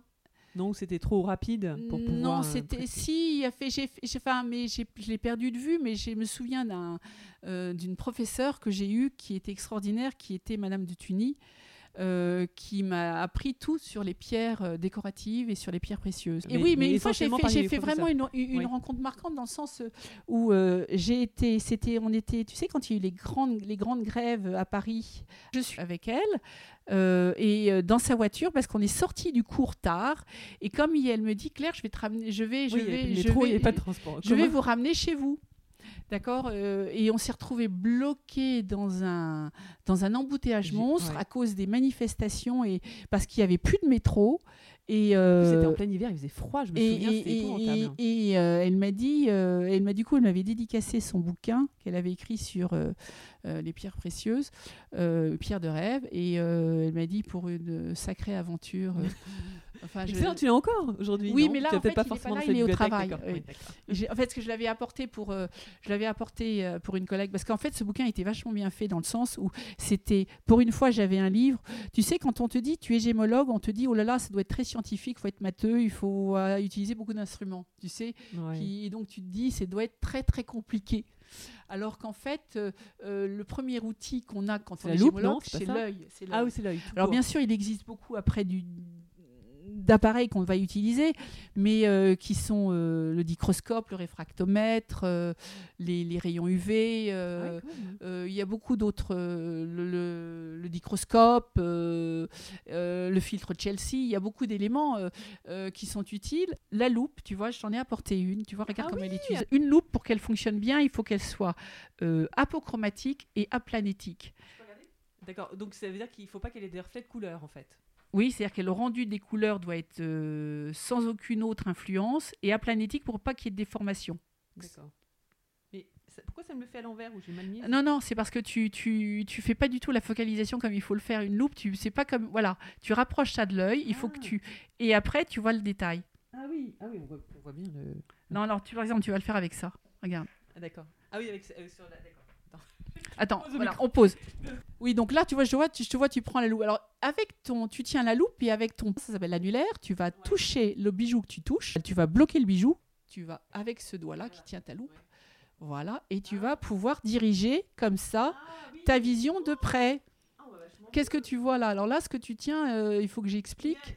C'est un jardi- jardinetti. C'est une bague sentimentale. Oui, il y a une cassure dans le. Enfin, il y a une fissure dedans. Dans la non pierre Oui. Oui, parce On que c'est c'est ce des inclusions qui sont propres à une pierre. Une pierre, c'est une matière qui est, qui est, qui est euh, une matière qui a, qui a vécu, qui a grandi, qui s'est Si cristallisée. si c'était un diamant, il n'y aurait pas de fissure dedans. Ah si, tu peux avoir des Ah diamants. on peut oui, aussi oui, D'accord. qu'on va parler Ouais. des inclusions si tu veux, mais euh, ça c'est un chrysobéryl. Donc Ah, c'est une pierre assez, assez, fragile. Et ça, c'est ce qu'on appelle un, un, un jardinetti, qui est une bague qui représente un cœur euh, fleuri. D'accord. D'accord C'est un bijou sentimental euh, par excellence. Et ça, c'est une bague qui est 18e. Il y a, un- il y a un petit. C'est pas un petit euh, saphir là au-dessus Non, non, sous ça, ce sont des chrysobéryls. Ah, d'accord. D'accord Ok. Donc, et, et là, si tu as effectivement au centre, là, une petite émeraude. Ah oui? D'accord. D'accord? Mm. La monture qui est en or Oui. et le chaton. Le chaton, c'est la partie, tu vois, qui tient les pierres. C'est cette partie-là dans une bague euh, qui est en argent D'accord. et qui est ouvragée avec un système, tu vois, l'anneau qui est ajouré, qui représente un rinceau feuillagé. Oui. Et, et comme on peut le voir, euh, qui est mon cœur enflammé, mon cœur t'appartient, je t'aime à la folie pour toujours. Tu vois, c'est le Ah, c'est ce que bijou. ça. D'accord. C'est le bijou, Oui. euh, le bijou, le, le- le- c'est le bijou sentimental par excellence. Et donc moi, j'avais Mm. trouvé que j'avais décidé de faire une petite collection de, de bijoux sentimentaux. Et donc je l'avais commencé. que tu t'es offert à toi-même. Voilà. Et, euh, et après, j'ai arrêté parce que j'avais plus l'argent. Euh, j'avais Mais t'aurais pu offrir à ta moitié aussi, non? Comment? Ou ça s'offre aussi Ou c'est pas de la part d'une femme, ça se fait pas? Pour te dire, en fait, on n'est jamais mieux servi que par soi-même. Voilà, exactement. Tout à D'accord. Et que donc, euh, j'avais décidé euh, de me faire plaisir parce que pour aimer les autres, il faut bien s'aimer soi-même. Oui, absolument. Ça, avant tout. D'ailleurs, il faut même avant tout s'aimer soi-même pour aimer les autres. C'est ça. dire. Donc, tu vois, ça, c'est. Ouais. euh, J'en suis contente euh, de pouvoir dire oui, je m'aime. donc, euh, euh, Oui, c'est important de s'offrir des bijoux. Non, mais je pense que c'est vrai. hein, on- C'est tout ouais. à fait vrai. Donc tu vois là, j'avais j'avais trouvé le, fait d'offrir un, tu vois, ce bijou sentimental. Là, regarde, il y a écrit c'est pour toujours et c'est deux cœurs enflammés. Donc c'est un bijou de cheveux. Les cheveux sont tressés, comme tu peux le voir. C'est une bague une- une rectangulaire qui est dans une monture en or. Ah, quand et même, oui. et, euh, le, la tresse, et comme on- tu le vois, le, la partie plane, c'est une tresse plane de cheveux. D'accord? Je vois, oui, parce que Flora est en train de prendre ma loupe, parce qu'elle regarde le bijou que je lui présente. Et c'est vrai que c'est compliqué dans un podcast. Je me suis dit, comment va-t-on faire pour parler de quelque chose quand on ne peut pas le voir, mais on va le décrire? Comme on fait une liste. D'accord? Et donc là, je vois, voilà, merci de bien tenir euh, la loupe. Après, c'est une question d'habitude, tenir sa loupe. Euh, tu trouves le bon, le, le bon ajustement. Donc là, tu as euh, un chaton qui est rectangulaire. D'accord? Tu as un verre dessus qui, te, qui n'est pas le verre d'origine, parce que malheureusement, le verre d'origine, si je t'explique la, la vérité, c'est que mes bijoux, comme je les aimais bien, je les posais dans un petit cendrier, euh, dans un coupe euh, petit vide-poche qui était dans le salon, sur, parce que j'ai beaucoup, j'aime bien les objets de vitrine. Et en fait, les enfants Oui. jouaient avec. Et euh, un jour, le verre d'origine est tombé. Et puis, on l'a jamais retrouvé. Il s'est cassé. Et on l'a. voilà. Ah zut. Donc, je l'ai fait changer. Et donc, c'est pas. très bien monté aussi à la base, non? Non, mais c'est une. C'est- Donc, cette bague, elle est 18e. Ah oui, quand même. Non, oui, ah oui. Tu vois, donc. euh, vieille, voilà. Donc. Euh, c'est les cheveux de qui alors? et la, la seule chose que j'ai fait refaire, parce que c'était, tu vois, j'ai Ouais. refait refaire l'anneau. Ah, Parce qu'il était trop. pour que je puisse le porter. Parce que le but, c'était que je puisse porter ces Bah bijoux. oui, quand même, oui. Et en fait, ce qui se passe, c'est que je la porte plus parce qu'on a des réflexes. Je ne sais pas si toi, tu l'as ce réflexe. C'est quand on, on- on- on se lave les mains, Ah oui, bah de s'enlever ses bijoux avant, oui. tu retires tes Ouais, bijoux. bah surtout, il paraît surtout pour faire la cuisine parce qu'il paraît que c'est- des nids à microbes, hein, les, les, les Oui, bijoux, mais euh, j'ai oublié de retirer mes, mes bijoux. Donc en fait, euh, Ah une oui, fois, tout à coup, ça s'est retrouvé. hein. Mm. Non, oui, mais regarde, ça s'est fermé. Les chatons sont fermés. Ah, d'accord. Ok. D'accord? Tu sais, parce que tu pas les chatons ouverts. Et puis, en fait, ça, ce qu'il y a, c'est que ton bijou, si tu te laves les mains, après, en fait, ce qu'il y a, c'est que il faut nettoyer ses bijoux régulièrement. Oui, c'est ce que les gens avec du bec citron, non? C'est ça, non? C'est pas avec du bec citron, une brosse à dents? Petite brosse à dents souple, Ouais. tu prends une vieille brosse à dents que tu as, euh, qui est bien usée, tu sais, comme ça Mhm. tu vas pas trop euh, euh, elle va ouais. souple. euh, ce qui veut dire que ça va pas, pas rayer euh, la, la matière et, et, et tu vas utiliser, oui, du, du détergent, du liquide vaisselle, c'est très bien, mais en toute petite quantité. hein. Ah, d'accord, pardon. Euh, juste une question, c'est les cheveux de qui alors à l'intérieur de Alors ça, cette je ne sais pas puisque cette bague, je l'ai achetée. C'est un truc historique Non, pas du tout. Je pense que c'est un cadeau qui a été fait à quelqu'un. Je t'aime pour la vie toujours. Mais oui, mais c'est intéressant de savoir des cheveux de qui. Oui, euh, mais ça, malheureusement, comme mais je ça, tu acheté. pouvais pas en tant que Mais non, historienne, tu peux pas. C'est pas ça, c'est que. Mais, mais non, mais c'est acheté dans une vente aux enchères. Donc j'ai pas l'origine. D'accord, mais enfin peut-être qu'une experte aussi douée que toi aurait pu tu- tu, tu me éventuellement flattes, tu me flattes, mais là j'ai aucun Non. élément, j'ai même pas d'inscription. Quelquefois tu peux avoir, c'est arrivé, tu sais Oui. ici, euh, derrière le chaton, Oui, l'inscription de la personne avec le nom, la date à qui la personne euh, l'a offert. D'accord. Mais là j'avais rien, Ouais. aucun élément. Donc à moins qu'il y ait des, euh, des initiales, tu vois quelque chose, je peux pas savoir. Ou bien et, et quand tu achètes quelque chose dans une vente aux, aux enchères, sauf si c'est annoncé par le commissaire-priseur dans la fiche et qu'on te donne la provenance, la plupart du temps tu n'as pas les provenances. Donc on sait même pas si c'est. Enfin, si, on sait que. Bah, ça peut être français, ça, ça peut pas être canadien ou. Non, euh, c'est suisse français ou ça. autre, euh, on Quoique tu sûr, sais que la langue de l'amour, c'est souvent le français. Oui, donc ça peut être- ah, je- Donc ça aurait pu être. euh, Et que par exemple, si tu prends dans les cours européennes au 18e, euh, la langue diplomatique, c'était le français. Pas l'oublier. En plus, bon bah alors donc on n'est même pas sûr que ça vient de France, quoi. Non, mais vu la façon dont elle est faite, Oui. moi je pense qu'en fait, elle vient d'Angleterre. En plus. Exactement. D'accord. Et ce qui est quelque chose qui m'a touchée Oui, forcément, sais, avec voilà. tes origines. D'accord. avec mes origines. Et euh, donc en fait, là, c'était pour te montrer ces exemplaires. Et puis en plus, c'est des cheveux blonds, comme je suis blonde. Mais oui, En ça, fait, ça a presque pu te partir. C'était, c'était quelque chose, Ouais. tu sais, donc c'était euh, le signe. Oui, tu vois, je m'aime. Pour en revenir à nos moutons. Voilà. Mais euh, tout ça, c'était. euh, si, on- si tu le veux bien, on peut peut-être revenir sur le parcours parce que ça veut mieux. On va pouvoir comme ça parler du crédit municipal. Oui, et puis de, de l'art déco aussi qui était cher. euh, L'art nouveau. L'art nouveau, pardon. L'art nouveau. oui. Et en fait, euh, euh, je fais ma gémologie, mes cours de gémologie, et, et à ce moment-là, en fait, il se trouve que euh, j'ai l'opportunité de pouvoir commencer à travailler au, au, au- au pré-surgage, c'est-à-dire à l'expertise des bijoux, quand les gens viennent les déposer au monde-piété, enfin ce qu'on appelait avant le monde-piété, qui est maintenant le Crédit municipal de Paris. D'accord. D'accord. Donc, euh, et c'est là où je vais, euh, je vais t'expliquer la démarche, euh, comment ça se passe quand on expertise. Donc, euh, c'était là où ça a été très utile pour Oui. moi d'avoir la connaissance du diamant. D'accord? Donc, quand je commence euh, du rubis, du saphir, des émeraudes, de comprendre comment c'était taillé, qu'est-ce que c'était qu'une taille ancienne, une demi-taille, qu'est-ce que c'était Mhm. qu'une, ce qu'on appelle une, une vieille bine, euh, quand euh, on, on explique qu'est-ce que c'était ce qu'on appelle le fameux diamant blanc-bleu de nos grands-mères. Tu sais, Ah oui, non, ces- je ne connaissais pas ce donc, euh, et qui est simplement lié. euh, euh, alors, le diamant blanc-bleu de nos grands-mères, c'est simplement, tu sais, quand quelqu'un dit Ah, Moi, j'ai un diamant, c'est un blanc-bleu. D'accord. Et le diamant blanc-bleu, c'est simplement dû au fait que ce diamant, il est certainement très fluorescent. L'effet de la fluorescence fait qu'il y a cet effet bleuté.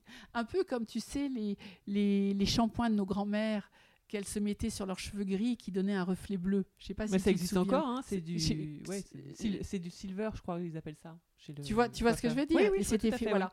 Eh bien, tu as des diamants qui ont cet effet bleuté. Et cet effet bleuté, en fait, donnait l'impression que la pierre était plus blanche qu'elle ne l'est. Donc le fameux blanc-bleu de nos, de nos grands-mères sur ces, ces diamants-là, en fait, c'était lié à la fluorescence des pierres, du diamant.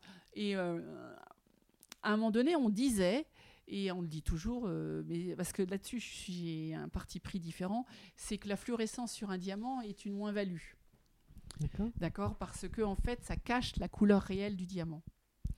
Euh, alors que j'estime qu'en fait, si un diamant, quand on le porte, il est mis en valeur par les effets euh, naturels qu'il a en lui, eh bien c'est un mieux, c'est un plus, et que souvent, pour quelqu'un qui a un budget réduit, s'acheter une pierre, un diamant qui a une fluorescence, il va peut-être l'acheter moins cher, mais il aura pour un prix moindre une pierre qu'il n'aurait pas pu s'offrir. D'accord. D'accord. Parce que si tu veux, euh, lorsque tu as un diamant fluorescent, souvent on le décode d'une ou deux, d'une- d'un ou deux grades. Euh, si tu prends la, data, la, la gradation des diamants, euh, c'est une nomenclature qui existe et qui est comme ça. On commence à la lettre D. D, ce sont les diamants qui sont blancs exceptionnels. Plus. Ah, donc c'est le, c'est le, c'est le C'est- plus, tu c'est sais, le top du top, c'est quoi. le top du top. Bonus qui lave plus blanc que Oui blanc, tu Oui. sais. c'est- Ah, oui, je, je réfère au blanc bonus quand j'explique, quand je veux expliquer à quelqu'un euh, le blanc bleu des, des diamants. D'accord, de des diamants, comprend mieux, d'accord. Parce Mm. qu'il y a quelque Parce chose. que du coup, c'est A, c'est considéré comme quoi? Non, non, Si D, non, non. c'est le. Ah, ça- en fait, la nomenclature, elle va de, elle part de D. Oui, mais donc alors qu'est-ce que. à Et quoi après, ça tu descends jusqu'à Z. Ah, d'accord, non, c'est dans l'inverse, d'accord. c'est le- D'accord. Et, Et- donc le, le blanc bleu de grand-mère, c'est quoi? C'est Z? Non, Non, non, non. En fait, le blanc bleu, c'est lié à la fluorescence qui est dans la pierre. Ah, donc ça n'a pas, pas une question de qualité, forcément. Non, ça, ça, ça- ça donne une qualité à la pierre. Mais Mais, ce qui est bonne ou qui est pas bien? Alors, il y en a qui disent que c'est pas bien et d'autres qui aiment bien. D'accord? Moi, ce que je t'ai dit, Enfin, c'est pas un diamant pur pur, quoi. C'est pas Mm. euh, du D. non, jamais. Un Voilà. diamant fluorescent ne sera ne jamais, sera jamais D. du D. Ne sera jamais Ouais. D. Ok. Euh, on, on- on le décotera, on dira qu'il est. euh, Parce que donc, tu vois, tu, tu commences à H. Mhm. Alors, ça, c'est bien sûr très technique. H, c'est blanc. Une pierre qui est blanche, on, a- on dit qu'elle est H. Après, tu vas monter A, B, C, D, E, F, G, H. Donc, D, E, F, G. Oui. D, sont bien E, ou pas c'est bien blanc exceptionnel plus blanc exceptionnel. D'accord? Oui. Après, tu as. Attendez. Alors, D, E, F, G, c'est blanc extra, blanc extra plus. D'accord? Et puis, tu as H qui est blanc. Donc, D'accord. en fait, tu, ouais. tu, tu montes, tu as blanc, blanc extra, blanc extra plus, blanc exceptionnel, blanc exceptionnel plus, qui est Mhm. D. D'accord et tu, après, en- dans, dans l'inverse, tu descends, tu as I, J, K. Et la plupart des pierres, en fait, que l'on voit et que souvent les gens ont de famille, ce sont des qualités de diamants qui sont plutôt dans la gamme en dessous de H. Et qui sont plutôt blanc bleu. Non, non, non, alors le blanc bleu, ça, c'est quelque chose. Non, ça n'a rien à voir. En fait, c'est la fluor, le fluor qui est dans la pierre, d'accord, la fluorescence qui te donne cet effet de blancheur, alors Mhm. que la pierre est en fait moins blanche que le- qu'elle ne- en Pas réalité. qu'elle ne paraît, d'accord. Qu'elle ne paraît, d'accord. Ça veut dire que tu vas une pierre qui peut paraître blanche, alors qu'en fait elle est légèrement teintée. D'accord. Ok. D'accord Et, et- et, euh, donc après, tu as les IJ, KL, M, d'accord Et à partir de M, MZ, c'est les pierres qui sont teintées. Et après, au-dessus de Z, c'est des pierres qui ont une teinte un peu jaune, jaunasse. Et quand tu dépasses Z, après, on arrive au diamant de couleur. D'accord. Est-ce que c'est... Oui, oui, Merci pas- beaucoup. merci pour le petit cours. Oui. Voilà. Et, et- pas forcément. et- non, pas non, forcément alors c'est ça. Alors c'est que les gens, les gens, euh, les gens euh, ont souvent besoin parce que tout le monde sait qu'un diamant, il y a une, euh, il y a une grade, un grade donné à un diamant, une graduation euh, de sa qualité. Et donc, euh, euh, les gens ont toujours besoin, d'ailleurs, je le vois dans les ventes, qu'on leur dise exactement le type de couleur de la pierre. Et moi, je leur explique que le plus important pour eux, c'est est-ce que la pierre leur plaît. D'accord. Oui, bah, un peu comme l'art aussi, où en fait, il faut pas chercher à tout prix euh, non, parce la, qu'ils la parce cote. qu'ils n'auront pas Non. forcément les moyens de se payer ce fameux diamant. Ah, en plus, non. Euh, D'accord. tu Mm. vois, c'est ça. Ouais. Donc, je leur dis quel est votre budget d'abord, et puis ensuite, euh, est-ce que le diamant vous plaît? D'accord. D'accord Je pense qu'un bijou, c'est doit être un achat, euh, c'est un achat d'envie. Parce que tu conseilles des amis euh, ou des relations Non, puis c'est surtout dans les ventes. Quand on a des expositions, en ce moment il y a le Covid, donc il n'y a pas d'exposition, mais quand on a nos ventes euh, de bijoux, Ah, donc tu vas, tu vas, leur, tu vas les conseiller on, parfois on conseille les clients acheteurs et Ah, quelquefois ils nous demandent des conseils. Et donc, moi je sais que Ah Oui, donc tu vas pas pousser à la conso, quoi.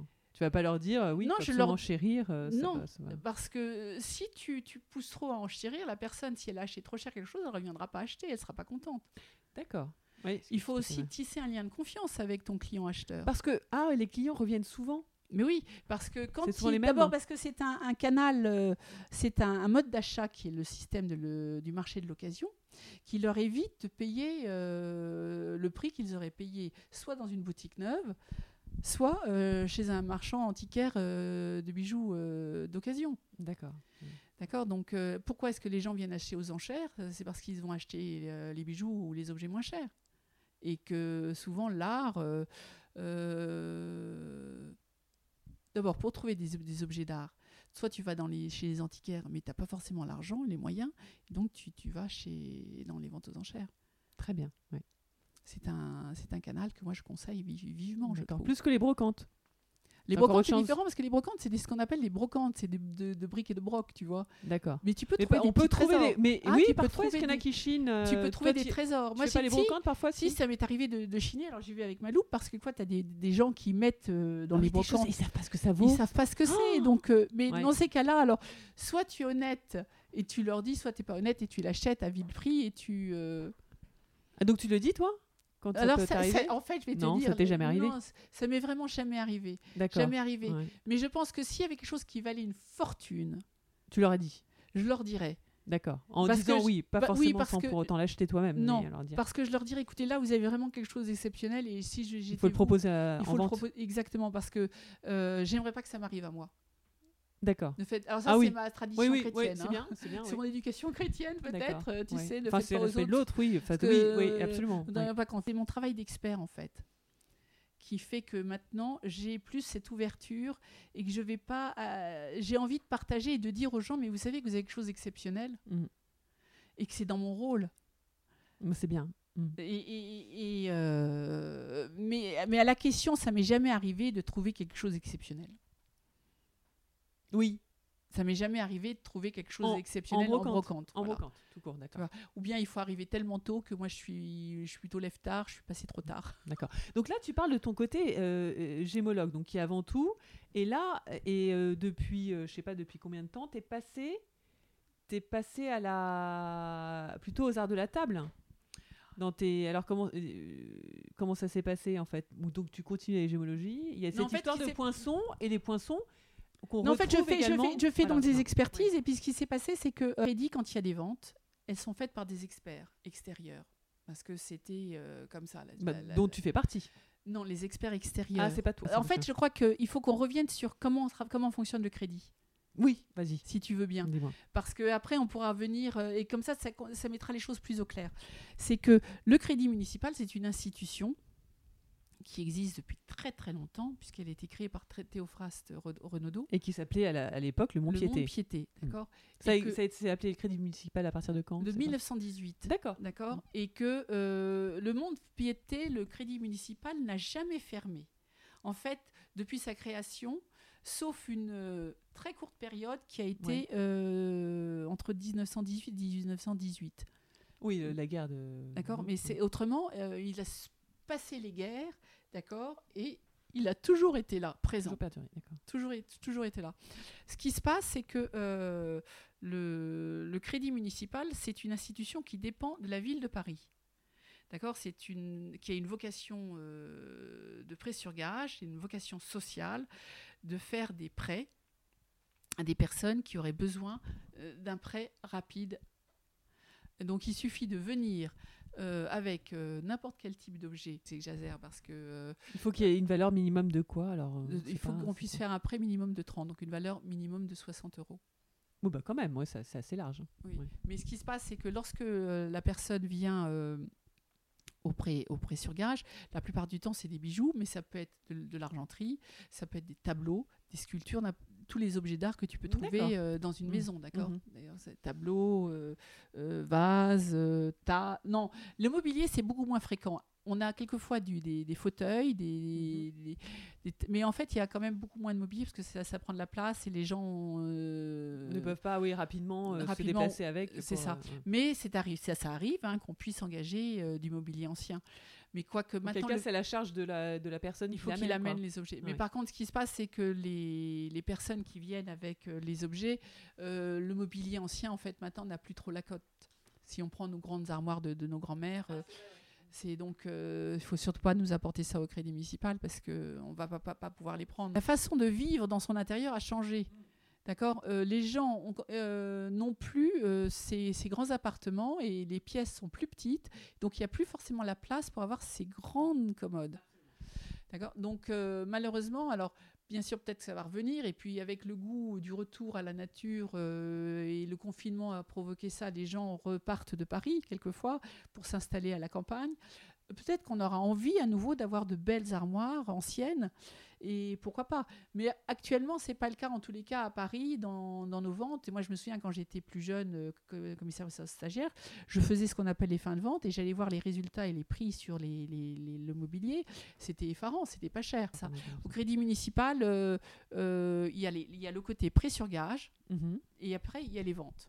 D'accord. Mais les ventes, euh, c'est euh, un système euh, de vente judiciaire où les commissaires-priseurs euh, vendent euh, sur orde- ap- ap- après l'intervention du tribunal, euh, leur sur ordonnance du juge, qui fait que les objets passent en vente. D'accord? Donc, parce que les gens n'ont pas remboursé leur prêt. Parce que il faut, ex- il faut expliquer. Les gens viennent au crédit municipal, ils ont besoin d'argent et ils déposent ce qu'ils ont et qui est monnayable. Mhm. Ils vont avoir rapidement de l'argent à condition que euh, ça dépasse pas un certain montant.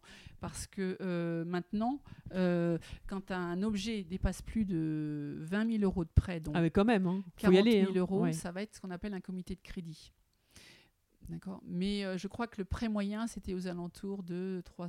Alors, je ne voudrais pas dire de bêtises, euh, mais euh, il y a quelques années, c'était aux alentours de 350 euros le prêt moyen. D'accord.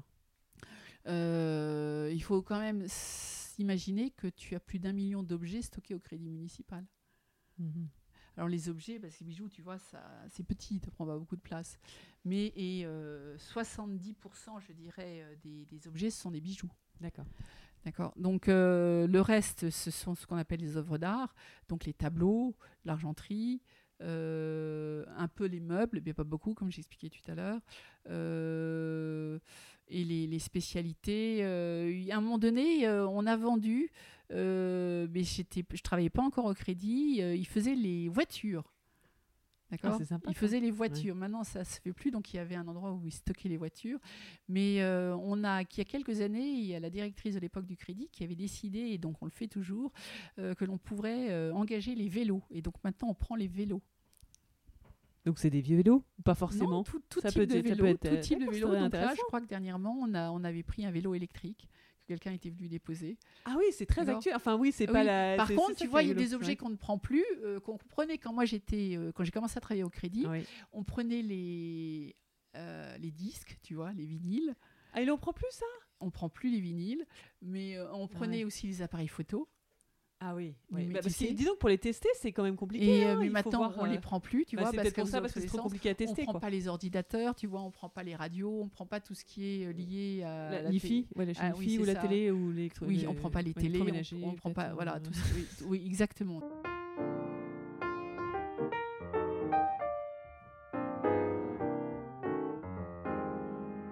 L'inclusion dans la gémologie, ce que j'aime bien dans la gémologie, c'était euh, euh, dans- tu as l'infiniment petit Oui. qui répond à l'infiniment grand de notre univers. Donc c'est ce en quoi la gémologie t'a euh, M'a- séduite. m'a séduite, ouais. c'est ça. C'est-à-dire que j'ai j'ai le monde entier réduit dans Mhm. une pierre.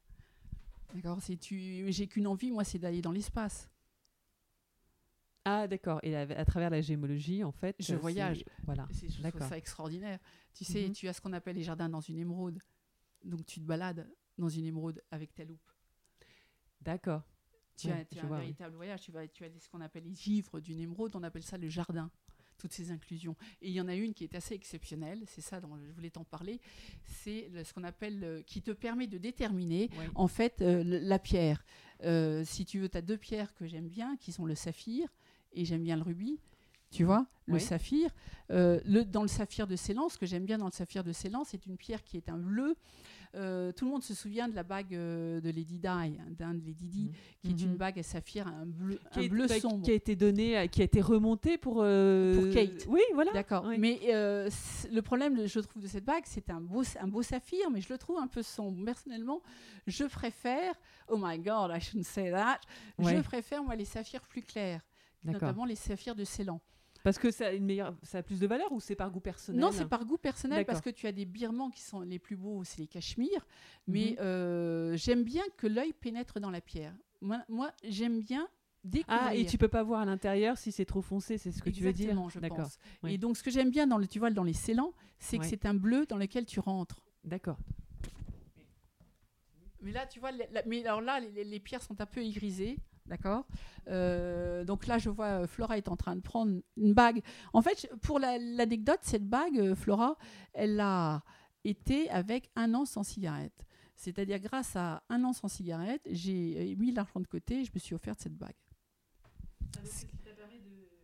C'est pas ça, parce qu'après j'ai repris la cigarette. Mais en tous les cas, euh, j'ai pu m'offrir un bijou que j'aime bien, qui est Vascol, de la maison Vascol, et euh, qui est dans la ligne qui s'appelle, euh, je crois que Wave, et euh, qui est une sorte de constellation de rubis euh, dans une vague de diamants.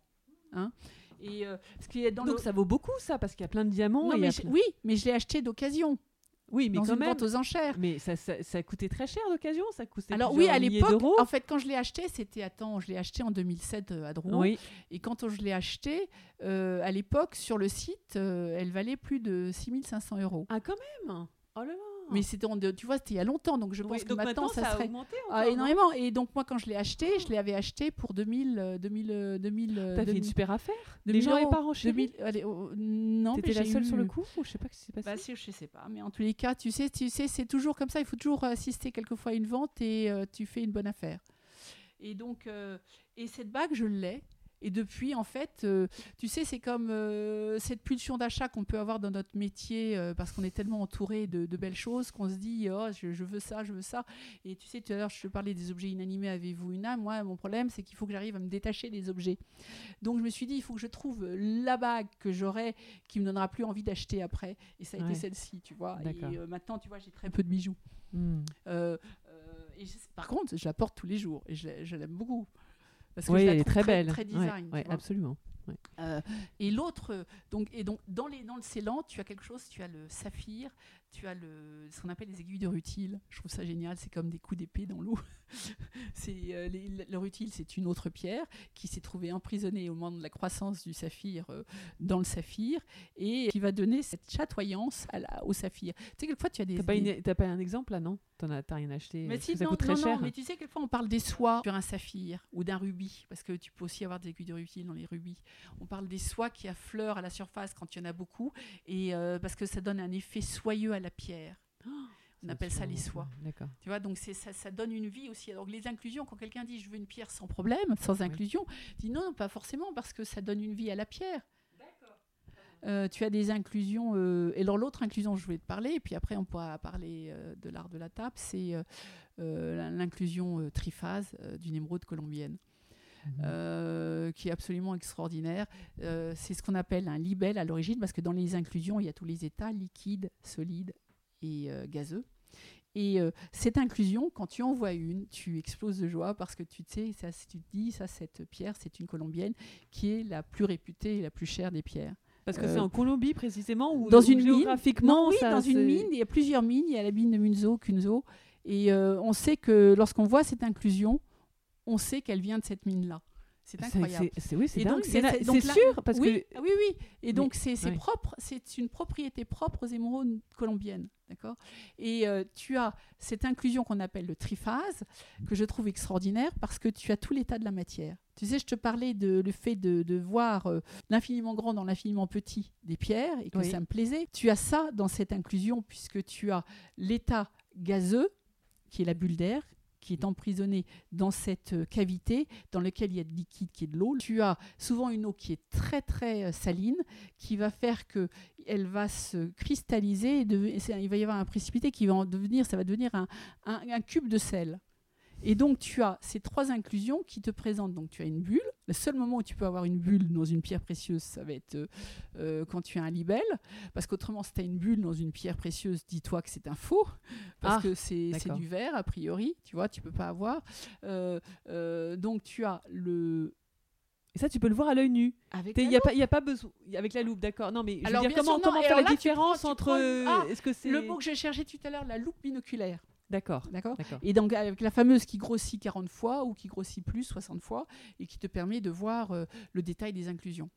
D'accord. Non, mais entre une vraie bulle, ou je sais pas comment tu appelles ça, et Oui, une mais- fausse. mais non, mais tu Comment vois- tu fais pour. Oui, non, mais il n'y a, tu y a- vois- y a que l'œil. Parce qu'il n'y oui. a pas des moyens un peu. euh, euh, scientifique de voir plus de plus Bah, voir tu ça, vas prendre un ah, soit tu, euh, bah, tu prends la, une, une- ce qu'on appelle oui, une loupe oui d'accord mais c'est tout il y, a- il y a que ça il y a que ça il y a pas il y a rien d'autre à l'informatique qui pourrait non, non, non, non, non. authentifier L'œil, maintenant- et la loupe.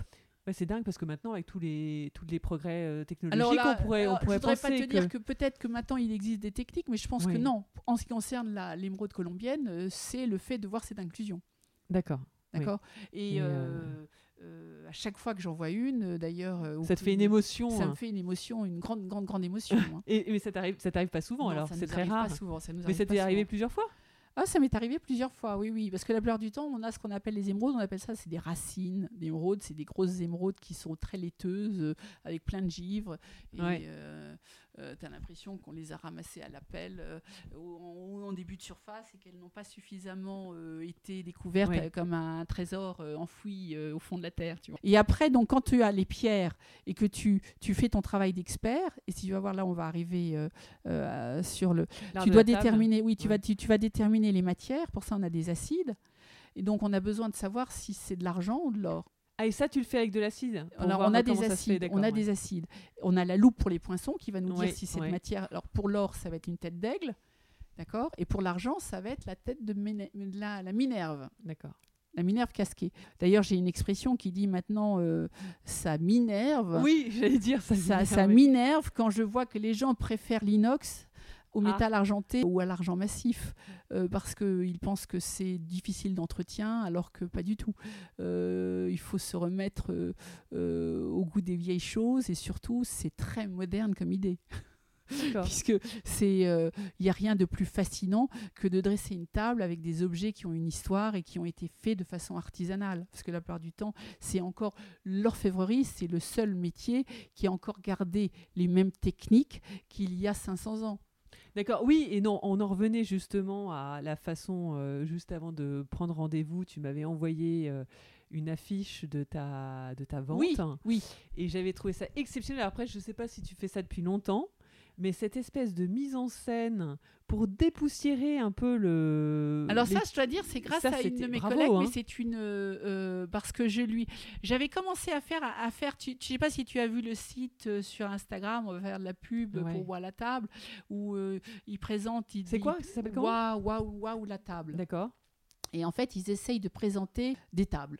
Donc, ils demandent aux gens de poster leur table. Vous Ah, donc c'est un table. hashtag, c'est pas un. Non, c'est un site et c'est Ah, devenu un site, hashtag. Et donc, ils font des, des- des sélections depuis chaque, chaque semaine. La meilleure des tables qu'ils euh, sélectionnent reçoit un prix. Alors, euh, c'était. euh, Et souvent, donc, c'est un, un mélange avec des nappes, avec des beaux couverts, ça, avec des ça. belles Et assiettes. surtout, alors, du coup, moi, ce que je regarde, c'est quels sont les couverts qu'ils mettent, quels sont les verres, les assiettes. D'accord. Et, et donc, et tu il y a un mélange très éclectique et je trouve ça très bien. Et donc je ils, trouve vont- que. ils peuvent mélanger les vieux couverts Exactement. poinçonnés de- Exactement. de, leur grand-mère ou de Exactement, et c'est ce que je trouve qu'il faut faire maintenant. D'accord. Et donc justement, moi j'avais été séduite, j'avais trouvé ça excellent quand tu nous avais mis un espèce de plateau en argent avec des asperges.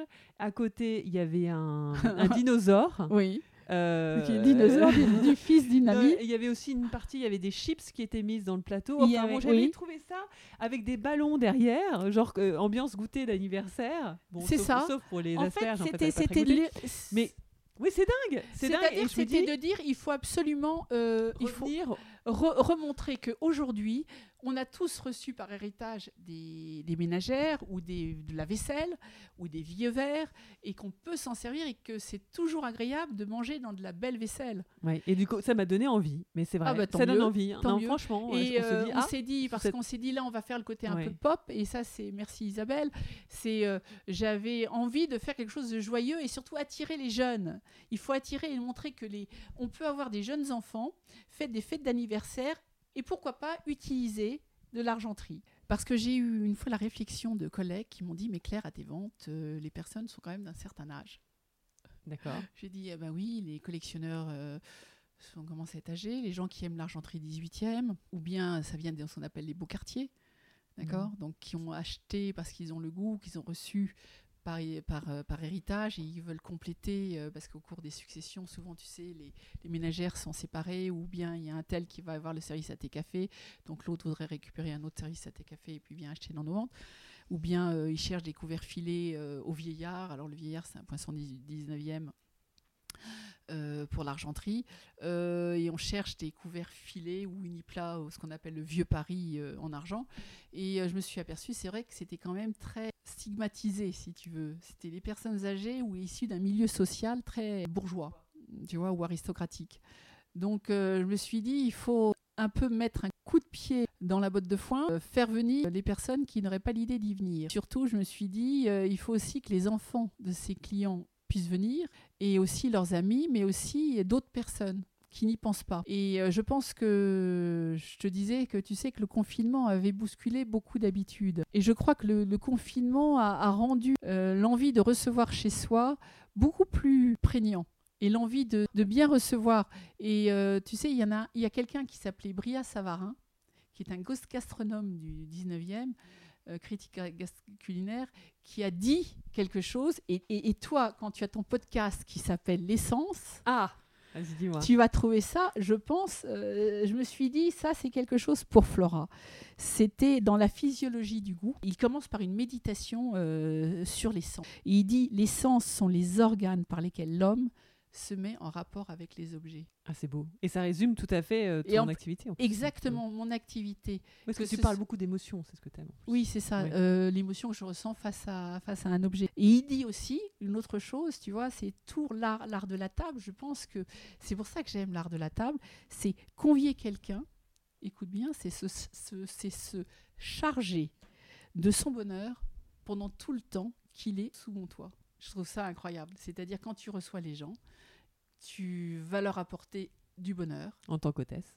Exactement. Et un, un, instant de bonheur, de l'émotion et un partage. Et je pense que c'est le confinement a fait redécouvrir euh, cette envie de se tourner vers l'autre, euh, que le lien social est important, le lien familial est important, le lien des amis aussi. On a besoin de nos amis et que euh, la table, c'est le meilleur endroit pour le faire et qui a le plaisir des yeux. Donc euh, il n'y a pas simplement l'orfèvrerie euh, dans l'art de la table, il y a aussi tout ce qui est à côté. Il y a avoir un joli vase, il y a aussi pouvoir euh, avoir une belle nappe. Il y a aussi, alors c'est là où ce qui était devenu complètement désuet, ressortir les nappes de nos grands-mères avec de la belle dentelle. Alors bien sûr, c'est du travail après pour le nettoyer, mais pourquoi pas quand on a besoin et envie, pas besoin, mais on a, enfin besoin quand on a Quelquefois, j'utilise des mots et je me suis dit, c'est, non, non, c'est-à-dire que c'est, ça fait partie de mon inconscient. Tu sais, tu as besoin de faire des, fêtes parce que tu vas organiser euh, un baptême, euh, dans le, parce que je suis catholique, euh, où tu vas une cérémonie fêter les, les, 18 ans d'une personne ou une fête d'anniversaire et tu as besoin d'avoir de belles choses sur ta table. Ça ne devrait pas être un besoin, en fait. Ça devrait être une envie et donner envie aux gens, tu vois, de venir dans nos ventes au crédit municipal, euh, acheter pour, pour euh, un prix qui est très raisonnable, que ce soit euh, une théière, tu vois, comme celle-ci, que j'utilise tous les jours, qui est une théière Christophe, en métal argenté, et que tu peux t'offrir pour 40 euros. Ah oui, en effet. Alors que si tu vas aller chez le Palais d'été où je me suis acheté euh, je leur fais une, une, publicité, une théière Bernardo neuve, parce que j'avais besoin d'une théière, tu sais, qui se recouvre et qui pour garder le chaud. Et ben je l'ai payé euh, beaucoup plus cher, je l'ai payé presque 100 balles. Que ma maman, en fait, il recevait, tu sais, c'est comme ça, c'était le vendredi soir. Mhm. C'était bridge. Donc il recevait. ça, oui, ça j'adore ça. D'accord, tu sais, il, recevait. Avec le nuage de fumée. Euh, pour ceux qui. Donc maman me demandait, donc il y avait le dîner, le repas. Et puis après, ils passaient au salon. Et au salon, ils, donc, ils allaient jouer au bridge. Et donc maman me disait, Claire, ma chérie, tu vas aller, euh, tu vas mettre la table. Et moi, j'adorais mettre la table de maman. Alors, je la mettais à, à l'anglaise au début. Et puis après, j'ai étudié un peu les choses et, et j'ai arrangé ça à la française. Mhm. Euh, donc tu sais, à l'anglaise, tu mets ton verre, euh, tu mets ton verre sur le côté, parce que quand tu manges, tu n'as pas à passer par-dessus ton assiette. D'accord. Ce qui paraît plus logique finalement. Mais euh, esthétiquement, c'est très joli d'avoir devant son assiette quand même sa rangée de verres, que ce soit le verre de champagne, le verre, de, le, le verre pour le vin rouge, le verre à eau, le verre pour le vin blanc. D'accord? Mm. Et euh, euh, après, tu, tu as ton assiette, tu choisis ton assiette. Euh, Après, tu vas mettre tes couverts. Tes couverts, qu'est-ce que tu fais? Tu mets une nappe, pas une nappe? Et moi, je dis, mais bien sûr que tu vas mettre une nappe et tu vas essayer de, de trouver la, bien- la, la- la vieille nappe de ta grand-mère. Et puis ta nappe, tu vas la protéger comment? Ben, En mettant des, des porte-couteaux. Ah, mais les porte-couteaux, on utilise toujours ça Mais bien sûr que oui. Oui, oui, tu, me- tu- oui, on en parlait l'autre jour. euh, C'est euh, c'est c'est ultra utile parce qu'en fait, sinon tu salis euh, ta Tu vas table salir et tu ta- salis- C'est ça, salis- parce ouais, que ouais. une nappe, si tu fais bien, bien les Mm. choses, tu as des dessous de bouteille, tu as les dessous de plat, tu as même ce qu'on appelle les dessous de les assiettes de présentation. Tu vas pas forcément salir ta nappe, à moins que quelqu'un fasse un gros dégât. Alors il y a une petite astuce, tu sais souvent que ça peut arriver sur les nappes blanches, les gens renversent euh, du vin. Oui, il faut saler, non? Exactement. Donc tu vois, tu connaissais, c'est euh, le sel et c'est très efficace. Parce que ça va absorber euh, tout de suite, mais il faut le faire assez vite. hein. Puis bien sûr, après, euh, nettoyer. C'est vraiment intéressant de voir comment tu prépares les, les affaires. Et donc moi, je me souviens, c'est que tous les annexes, en fait, tout ce que tu peux mettre sur ta table. Par exemple, tu peux mettre euh, Une corbeille à pain? Exactement une corbeille à pain. Là, par exemple, dans la prochaine vente, tu vois que j'ai j'ai une corbeille à pain avec ces petites panières. Façon osier tressé, Oui. Tu sais, Ah, c'est très bon. en ça. métal argenté. Ça vaut cher? 60 euros. J'ai estimé ça 60-80. D'accord. Ça va peut-être monter plus. On verra bien.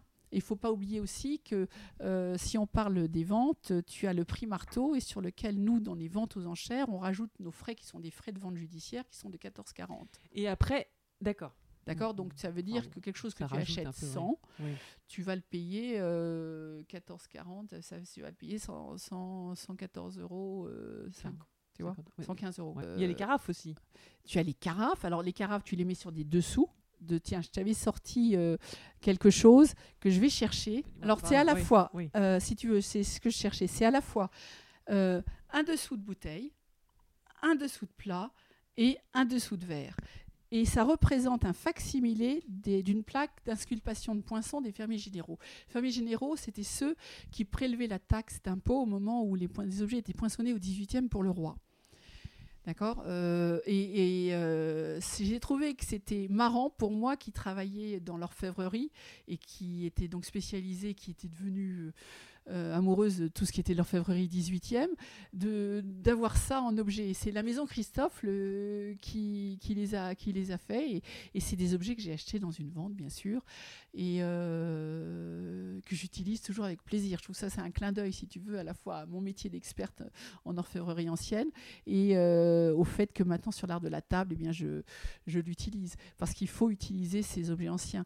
Et j'avais un- une amie qui disait, mais moi j'ai des vieux couverts 18e, euh, une vieille fourchette et j'ai une vieille cuillère et puis j'ai des couteaux, mais, mais rien va ensemble. J'ai dit, mais c'est pas grave, tu tu t'en Ah, sers. on fait un mix and match Mais oui, Oui. et il faut, il faut, il faut mélanger. L'éclectisme, au contraire, c'est marrant. Et euh, quelque chose qui est trop uniforme, ça devient triste finalement. Oui. Non, mais c'est c'est vrai que c'est on n'y fait pas forcément attention. Donc, Et euh, c'est- pas grave. Il faut l'essentiel, c'est que ça reste esthétique, qu'il y, qu'il y ait une sorte d'homogénéité. Tout est dans l'ordre des possibles. Tu sais, pour Mhm. revenir, euh, rien ne change, mais si tout, tout se crée. Je, je rebondis sur ce que tu disais sur euh, le fait de euh, recevoir et faire des goûters d'anniversaire et utiliser et mettre dans ces, par exemple, coupelles, pourquoi pas les, les- les bonbons pour les enfants. Ah oui, c'est oui, ça fait très chic. Mais Alors, c'est chic, mais c'est comme on dit, c'est c'est chic et marrant, mais c'est chic abordable. Mm. Parce que cette coupelle qui est photographiée, attends, euh, j'ai été déçue, elle n'a fait que 30 euros. Plus, Non, je euh, pensais qu'elle trouve allait ça- peut-être faire ouais, 50, tu vois, 60, D'accord. qu'elle allait peut-être monter. Est-ce que ce sont des jeunes du coup qui l'ont T'as pas le droit Ah, de divulguer, ça, je mais peux pas le dire, mais général... moi, je pense qu'on a une clientèle qui se rajeunit vra- vraiment et ça me fait très plaisir. Oui, donc faut activer les réseaux sociaux là parce que ça va vous faire euh, Mais- du et- monde. hein, c'est ça? Euh, C'est ça, et euh, là je le fais Ton compte personnel Mon compte Instagram. personnel, Instagram, je ne fais rien euh, de professionnel, sauf en story et de façon très indirecte. hein. Euh, je, je mets en avant mes ventes, mais c'est plutôt des clins d'œil que je fais pour annoncer mes ventes ou des choses sur. Mais euh, autrement, mon Instagram reste un truc, mais on va en parler après. Oui, sur, parce que c'est le street art. sur le street art Ouais. mais- et, le- et la photographie. Pour revenir sur l'art de la table, je, je dis qu'il faut absolument. Tu vois ici, là, je Ah, te présente. oui. Ça, c'était en fait un bol à ponche à Oui, l'origine. Tu sais, pour mettre des, L'alcool? De l'alcool, de la sangria, tout ce que tu veux. Non, non, ce qu'il y a, c'est que ça, c'était, je m'en sers comme corbeille à fruits. Parce que c'est très grand Hmm. et je peux poser mes fruits euh, dedans. Mais c'est pas trop compliqué, donc tu disais, pour pas que ça s'oxyde, tout ça, non, y a, mais y a alors pas là, de- en fait, je vais te dire, ça. je l'ai pas nettoyé parce que tu sais qu'avec le confinement, Il est un peu en dans fait, son jus, quoi. oui, Hmm. c'est ça. Le confinement, à un moment donné, je me suis splittée, je me suis séparée parce qu'on avait peur de se contaminer. Et avec donc, en tes fait, enfants, ouais. avec mes enfants, donc en fait, je suis partie. qui sont déjà assez vieux. Enfin, voilà, voilà. vieux. Et donc, euh, on, a été séparés, on avait décidé de vivre en deux endroits différents, comme ça, c'était beaucoup mieux. Et puis là, en fait, euh, d'habitude, tu vois, ça, si je le nettoie, il faut tous les jours en l'utilisant, euh, il va, il va s'entretenir. Et il faut juste passer un coup de chiffon doux. Tu prends un vieux drap en coton. Le Oui, coton, il n'y a rien de mieux. Tu vois, et euh, tu utilises les produits. Tu peux Euh. prendre du vinaigre blanc. Tu prends aussi quelque chose que moi j'achète dans un magasin spécialité qui s'appelle euh, Dual Clean ou Silver Clean de la maison Agherty. Alors là, je donne une marque, mais parce que je la trouve très bien. Mais alors, euh, c'est compatible? Parce que si tu mets des fruits dedans, mettons, non, mais et tu, après, un peu tu mouillé. rinces. tu ah oui, d'accord, tu le rinces quand même et, et ça, d'accord. Et en fait, une fois que ton Mm. objet, en fait, parce que l'argent s'oxyde à l'air, à la différence de l'or qui est une matière inoxydable. Hmm. D'accord? Donc, euh, l'argent, tu vas faire quoi? Tu vas le nettoyer, mais une fois que tu utilises tous les jours, il va pas s'oxyder. Il s'oxyde parce qu'il est à l'air.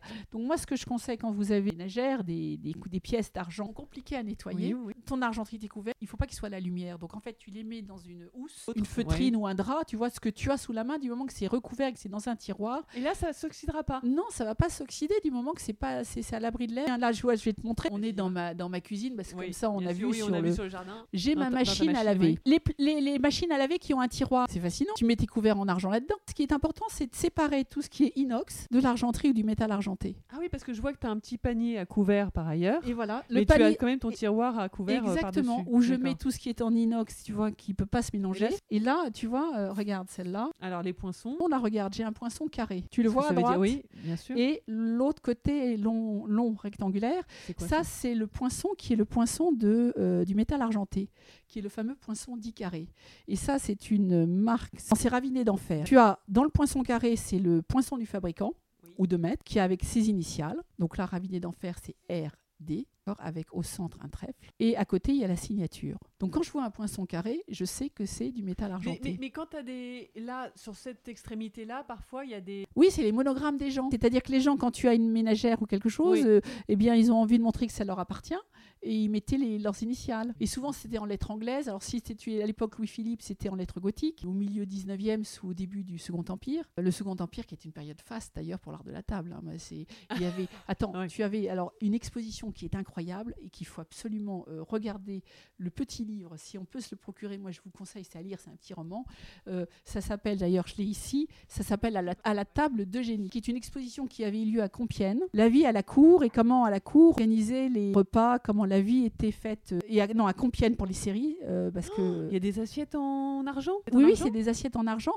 Et là, tu as aussi euh, le réchaud, tu vois, qui porte, sur lequel on a mis une, une assiette de présentation. Là, tu as un magnifique surtout. Là, tu as un candélabre. Là, tu as les verres euh, Baccarat, qui est le modèle ouais. Harcourt, un modèle en un phare de chez Baccarat. Euh, Cette exposition, elle était, elle était assez euh, didactique et elle expliquait bien tout le système de la bouche, ce qu'on appelle le, le service de la bouche, qui existait aussi au temps du roi. D'accord. Il y a une autre exposition qui a été magnifique, qui était Versailles, Versailles à table, qui avait eu lieu euh, à Versailles et qui représentait euh, toute l'orfèvrerie 18e. euh, parce qu'il faut penser, c'est que quand Louis XIV a besoin d'argent, qu'est-ce qu'il fait?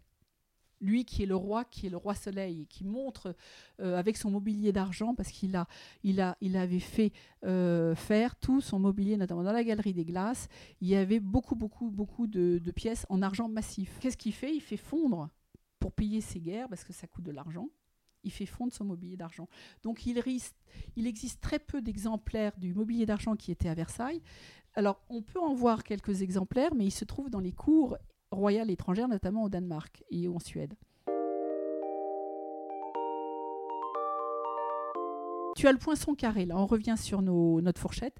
Ça, c'est un modèle qui est archi classique, qu'on appelle modèle baguette. Tu vois, il est très long. Tu as la, la spatule. Alors, dans une fourchette, tu as le haut, c'est le fourchon, D'accord. les dents. Quand tu achètes quelque chose, une ménagère sur une brocante ou dans une salle, tu vas regarder si l'état, tu vois, d'usure de tes dents. D'accord. Et tu vois, là, regarde, c'est usé. Tu vois le Mm. jaune qui Mm. apparaît. Oui. D'accord Alors, du coup, il y avait ce problème qui, qui existait, c'est-à-dire qu'on allait voir quand les pièces étaient usées. parce que tu l'utilises. Et le fer et argenté, ça coûte de l'argent. Donc ils ont trouvé un- une astuce, c'est de faire euh, la matière euh, principale, d'accord, de la cuillère ou de la fourchette, de le faire en métal blanc.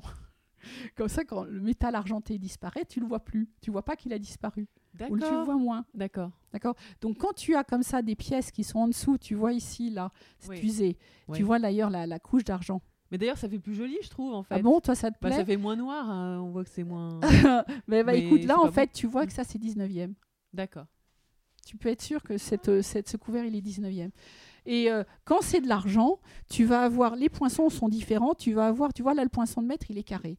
Pour l'argenterie, tu vas avoir l'argent massif euh, parce que c'est quelque chose. que- Les gens on dit ah mais j'ai de l'argenterie, j'ai du Christophe. Mhm. Le Christophe, bah, la maison euh, très connue, c'est un peu comme on dit, est-ce que passe-moi un bic au lieu de dire un stylo Oui, d'accord. Euh, on dit j'ai du Christophe. Alors en fait, la plupart du temps, c'est pas du Christophe qu'ils ont, c'est des couverts euh, d'une autre maison. Ça peut être du Christophe, mais aussi souvent d'une autre maison, en métal argenté et non pas en argent. Et les gens pensent qu'ils confondent métal argenté et argent. Argent massif, c'est tout l'objet est en argent. Fondu, Oui, bien sûr. Et l'autre est couvert. de- Et l'autre, c'est couvert par électrolyse du- d'un grammage d'argent déposé. Mais qu'est-ce qu'il y a en dessous alors? Ben, en dessous, c'est du myshore, tu sais. C'est le métal D'accord. euh, jaune que, je- que, que tu Que- vois là. oui, d'accord. Ah, d'accord. Ok. D'accord Et puis euh, après, c'est devenu du métal blanc. D'accord merci donc- pour cette initiation de. Mais non, mais oui. Et, et ce que je voulais te dire, c'est parce que là, je ne l'ai pas. Mais tu as des, pour les, les- les couverts, tu vas avoir ce qu'on appelle les couverts en, en argent. Tu vas avoir le poinçon qui va être le poinçon losangique, d'accord Où tu vas avoir aussi le symbole de l'orfèvre avec ses initiales. Et euh, si on prend, alors là, c'est très intéressant parce que finalement, tu t'aperçois que le monde euh, a des hasards euh, qui sont surprenants. C'est que j'ai découvert qu'il y avait des orfèvres dans ma famille, plus exactement dans ma belle, mon ex-belle famille. Ce qui se passe, c'est qu'il y avait une femme Poublan, une jeune fille Poublan, qui a épousé un Massa. Et les Massas sont une dynastie d'orfèvres au 19e. Et la tombe qui se trouve, les sépultures des, des Poublans, donc de la famille du père de mes enfants, et s'appelle Massa, euh, Massa Poublan et il se trouve au Père Lachaise. Et en fait, une fois, j'ai vu, mais pourquoi Massa? Et parce que je pensais que c'était une tombe Poublan. Et là, tout d'un coup, euh, je découvre que Massa est associé au Poublan. Donc, je fais des recherches. Et à partir de ce moment-là, dès qu'il y avait de l'orfèvrerie Massa, j'avais euh, pris comme habitude bah, d'acheter. Parce que je trouvais ça marrant que ça revienne à la, à la maison quelque part. Donc, euh, pour chacun de mes enfants, j'avais acheté une timbale en argent Massa. Et le Bien. symbole donc des Massas, c'était une lyre. D'accord. La musique, c'est marrant parce qu'on revient à l'art. Degas disait qu'il voulait regarder l'art par le petit trou de la serrure. Tu sais Et moi, en fait, je regarde Oui, par le, loupe, par, par ta le loupe. petit trou de ma. Si tu veux faire le lien avec la, le street art, c'est que pourquoi je te parle de Degas? Parce que Degas, il disait que du temps de, de Rembrandt, on peignait des Suzanne Aubin. Lui, il peignait des, des- des femmes au tub. Ces bassines dans lesquelles les femmes se levaient, se lavaient au 19e, d'accord? Il peint, euh, il peint ces femmes-là, euh, et il a quand même une peinture qui est très révolutionnaire, qui casse les codes quand même pour l'époque. Il organise en fait les salons indépendants, je ne savais pas ça, je l'ai appris euh, en, réfléchissant à notre rencontre aujourd'hui, et il dit la première euh, exposition des cubistes en 1911, d'accord, face euh, dans les salons des indépendants, ça m'a vraiment fait quelque chose, ça m'a fait tilt parce que à cause, tu sais, des préjugés qu'on peut avoir sur le street art. Il dit plus difficile à faire que de la peinture. Au cubisme. Non, non, le, le- le- le cubisme, Oui, d'accord. Et donc, effectivement, pour les bombes. Oui, ce que j'allais Quand, dire. quand, quand ils Enfin, maintenant, il bombent- n'y a pas que des bombes. hein. non, mais après, oui, mais ils font aussi des, Oui. des- des- des collages, ils font Oui, aussi, voilà. ah, d'accord, exactement. Oui, tu- ils tu font des stencils. hein. Ouais, ouais. Et, euh, mais euh, quand tu les vois bomber, C'est dur, il paraît. mais je me dis, mais moi, c'est sacrément technique. Hein. Ouais, c'est très. Et, euh, Et puis c'est physique surtout. Enfin, moi, j'ai l'impression que c'est physique. C'est très physique et tu t'aperçois que ce que j'aime bien, euh, j'ai vu des films, on peut les voir sur internet, des films où tu les vois, on a l'impression que c'est des véritables, euh, des fois, fois des BD que tu vois sur les murs, hein, et que c'est leur fameuse signature, tu sais, leur marque signature, et tu dis comment je fais pour reconnaître un tel et un tel? Et donc en ce moment, je suis en train de m'amuser. Les tags, de- bah, c'est les fameuses tags. Les fameux tags, et tu sais, d'essayer de reconnaître leur signature Un peu comme leurs poinçons, Leur- quoi. leur- C'est des on pourrait dire euh, des poinçons au tag, quoi. et- Exactement, Non, des fa- exactement. Ouais. Je trouve que ton idée est géniale. Le graphe, parce que ce sont des, tu sais, on parle du graffiti. Oui. Et euh, je crois que c'est un terme plutôt dans les années 80 au début parce que j'ai l'impression Oui, qu'il n'y en a plus tellement. Parce que tu sais, tu as Martha Cooper qui a, qui a fait, euh, c'est la prêtresse, euh, c'est une journaliste qui a fait les premières photos métro new-yorkais qui étaient taguées, tu sais. Et c'était à l'époque quelque chose de complètement dingue et les gens euh, étaient assez révoltés par ça, ils trouvaient que c'était scandaleux. Elle, elle trouvait ça génial. Et les artistes faisaient ça la nuit parce qu'ils étaient arrêtés, s'ils étaient piqués, euh, ils pouvaient terminer en prison. Le métro faisait tout pour que dès qu'un train était tagué, il fallait qu'il soit euh, Nettoyé. nettoyé. Ah oui. Donc, et elle, Martha Cooper, elle a écrit un, un livre qui, est, qui est une bible et que tu as tous les grands street arters qui ont ce, ce bouquin. Elle en a fait d'autres après, mais euh, je te conseille d'aller voir son. Elle a, elle, Ouais, elle est ce livre-là, elle est- d'accord. Et puis Ou sur surtout, c'est que Instagram. Elle a, Elle un a, elle Instagram. elle a un compte Instagram. Elle est géniale parce qu'avant l'heure, elle a compris euh, le dynamisme et, et l'incroyable nouveauté que ce mouvement artistique apporte, et surtout la liberté qu'il donne dans une société qui devient de plus en plus, je trouve aujourd'hui, conventionnelle. De plus- on en parlait tout à l'heure, hein, de plus en plus restreinte ou on- on f- moralisatrice. Non pas, c'est une. Il faut savoir rester provocateur pour Mhm. rester libre. Alors le confinement en plus euh, euh, a rendu les choses difficiles pour les artistes parce qu'ils ne pouvaient plus euh, vendre, ils ne pouvaient plus exposer dans les galeries. Donc là, je trouve que d'exprimer son art dans la rue et puis rendre, c'est ça qui m'a d'abord plu en fait dans le street art, c'était le fait que le, tu sais, on parlait d'objets inanimés, avez-vous donc une âme? Et le, le souci euh, qu'on a, c'est que ces objets, ils sont inanimés, ils sont et leur âme, elle est où? Elle est enfermée dans des musées.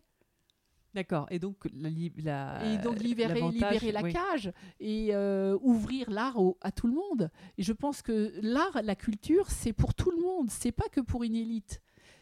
Et, et- et je, je trouve que les street arters euh, m'apportent cette fraîcheur et cette spontanéité qui manque souvent dans le monde de l'art où c'est très conventionnel beaucoup pour beaucoup hein, et euh, où il y a des, des- on va dire des codes euh, des façons de dire, de faire, de parler, euh, des commentaires à donner, ou quelquefois euh, il faut que je relise un texte cinq fois pour le comprendre.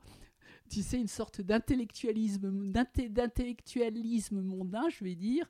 Mhm. très dur, mais euh, euh, euh, c'est quelque chose que je trouve très, très complaisant et stigmatisant et qui montre que pour des personnes, si on n'est pas- si cultivé, on n'est pas intéressant. Alors que la culture, eh ben, il faut aussi la donner aux gens, ou la donner la aux autres. oui. Il faut la partager. Et que cette liberté, le street art l'apporte. Oui. Alors, mais j'ai l'impression qu'ils sont un peu moins militants. hein. Euh, tu me parles des années 80, tout ça, mais maintenant j'ai un- j'ai le sentiment, enfin après ça dépend desquels, mais Ils sont... Non, mais c'est-à-dire que maintenant, en fait, euh, ah, pourquoi ils faisaient ça au départ? C'est parce qu'ils avaient besoin de se faire connaître aussi. Et euh, il y avait quand même non, une démarche aussi, je pense, politique. C'était un acte. un- voilà. Et là c'est un peu moins politique. Oui, oui. maintenant. Mais quand même, là, dernièrement, parce que euh, je ne sais pas si tu as vu sur mon compte, euh, il y a eu ce qu'ils appellent une expo pirate qui a eu lieu rue des Archives, donc à côté Oui, tu l'as montré, oui. Ouais, Et qui Ouais. est quand même incroyable, qui était donc quand il y a des palissades entières, ils arrivent et ils les envahissent et ils font ça comme un- un- une opération coup de poing, d'accord Et Ouais. ils viennent, ils viennent, ils viennent euh, décorer et, peindre ces murs ou ces palissades pour leur redonner de la joie de vivre et, euh, interpeller le, passant. Et moi, je trouve ça génial, c'est de voir l'art en action. C'est quelque chose que j'ai appris. C'est au début, j'ai eu beaucoup de mal. C'est euh, c'est l'art conceptuel. Donc il a fallu qu'on m'initie à l'art conceptuel pour que je vienne et je pense que cette initiation l'art conceptuel m'a amené au street art. Parce que avec la formation très classique que j'avais comment je peux maintenant envie tu vois d'avoir de me séparer de tous mes tableaux anciens et, et de n'avoir que des objets street art chez moi? Je deviens de plus en plus pop Mhm. et c'est pour ça aussi que lorsque on a fait la, la pub tu sais pour euh, l'art de la table le fait de mettre des ballons de couleur de mettre un, Oui, un- mais un- franchement, ça, euh, de vraiment, mettre, hein. tu sais, le petit Ouais. train, euh, de mettre le dinosaure euh, et au milieu des, de la, d'un objet qui est désuet en soi, qui est la pince à asperges pour attraper nos asperges. euh, et de mettre, comme on dit, tu sais, les bonbons pour les enfants dans la, la, le- le- la grande coupelle apéritive, j'ai trouvé ça marrant. Et euh, je crois que sans le street art, je n'y aurais pas pensé. Ah, d'accord. Parce que c'est quelque chose de, de novateur, ça, tu restes jeune. Oui. dans, dans le street art, il y avait un rapport avec l'art nouveau. Et comme je suis née dans l'art nouveau, j'ai vécu l'art nouveau au quotidien avec cet immeuble qui est l'hôtel La Virotte, qui se trouve, que tout le monde connaît, avenue Rap, au 29. C'est là où je suis née, c'est là où j'ai grandi, je m'y suis mariée. C'était un immeuble qui appartenait à, mon arrière-grand-mère, qu'il avait reçu de son frère, qui n'a pas d'enfant, et qui euh, lui donne cet immeuble quand il est 7. C'est un immeuble qu'il achète en 1919, qui est resté dans la, dans la famille euh, jusqu'à euh, la fin des années 2000, à partir de quel euh, moment, euh, ce- à cause des différentes successions, finalement, chaque membre de la famille a dû se séparer de la part qu'il avait. Donc moi, j'avais ma grand-mère qui avait deux appartements, ses sœurs avaient chacune deux appartements. Et donc, mon père avait récupéré l'appartement du quatrième étage, mais quand je suis toute jeune, on est au sixième étage, et donc on domine les vues, et on, voit, et on voit la tour Eiffel. Et au milieu de, de cette, de cette architecture qui est complètement délirante, avec, euh, c'est ça qu'il faut expliquer, euh, ce délire euh, et cette liberté sexuelle qui est voulue par l'architecte, la Virotte, et qui désire en fait euh, montrer tout son art en utilisant un, un- céramiste qui s'appelle Alexandre Bigot, qui fait appel à des sculpteurs aussi de l'époque, notamment l'arrivée qui fait euh, le frontispice du portail. Et euh, il s'agit de dire l'art nouveau, qu'est-ce que c'est? C'est un concept qui dit que euh, il faut vivre sa vie au quotidien et l'art au quotidien. Et, et c'est une idée conceptuelle dans le sens où il faut adapter l'art à la vie de tous les jours, dans la décoration de tous les jours. Ah, c'est intéressant. Donc Mais par contre, casser le terme décoration avec l'art, oui, enfin bon. je Oui, mais c'est-à-dire que c'est l'art nouveau au quotidien. Alors au début, bien sûr, c'est un peu élitiste parce qu'il s'agit de faire et de construire avec, euh, d'ailleurs, le lien entre l'art nouveau et les artisans, le monde artisanal qui existe. Si on voit les œuvres de, on n'a pas parlé de Fouquet et de Lalique, hein, mais magnifiques euh, pièces de, de bijoux euh, de l'art nouveau sont exceptionnelles. Il faut aller au musée Gulbenkian à Lisbonne pour voir la plus grande collection privée euh, qui existe de bijoux euh, de Lalique. Il a décidé, et c'est la plus, là c'est une merveille pour les yeux. Et quand moi j'y suis allée, j'ai trouvé ça extraordinaire de voir, parce que j'ai vu, mais c'est l'avenue Rap dans toute sa splendeur. Et l'avenue Rap, un délire, un délire sexuel, je vais dire, complètement voulu. Ce qui est drôle, c'est que si les gens passent devant, ils n'ont pas l'idée de regarder ou ils regardent cette façade, mais c'est un hymne à l'amour et à la femme. Mais c'est quand même plus Parce qu'il y a des plus, statuts plus, plus tendancieux. psychédélique. Ah C'est oui plus psy- oui, c'est, j'irais même psychédélique. C'est-à-dire que il y a, euh, je vais te montrer une photo, tu vas mieux comprendre.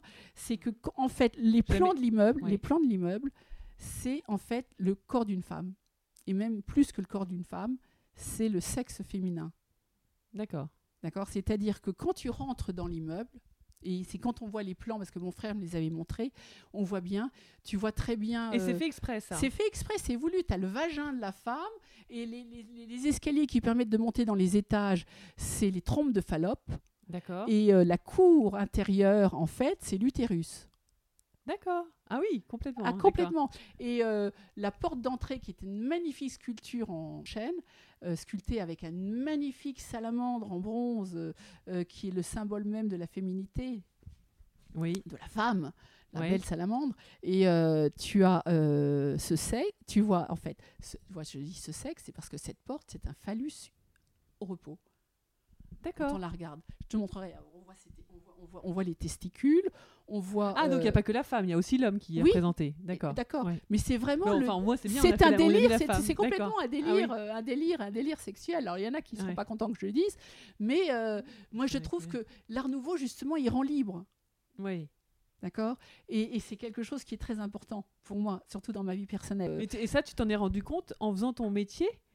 Non, c'est-à-dire que je connaissais l'histoire de, cette, euh, de, de- cet immeuble avant, avant d'être de, de travailler pour les commissaires-priseurs. D'accord. Donc avant que tu te maries, un peu, un peu. Oui, avant, parce que j'étais toujours fascinée. Mais par contre, d'étudier oui. réellement euh, ce que ça représente, non, bien sûr, c'est maintenant que je le réalise. D'accord.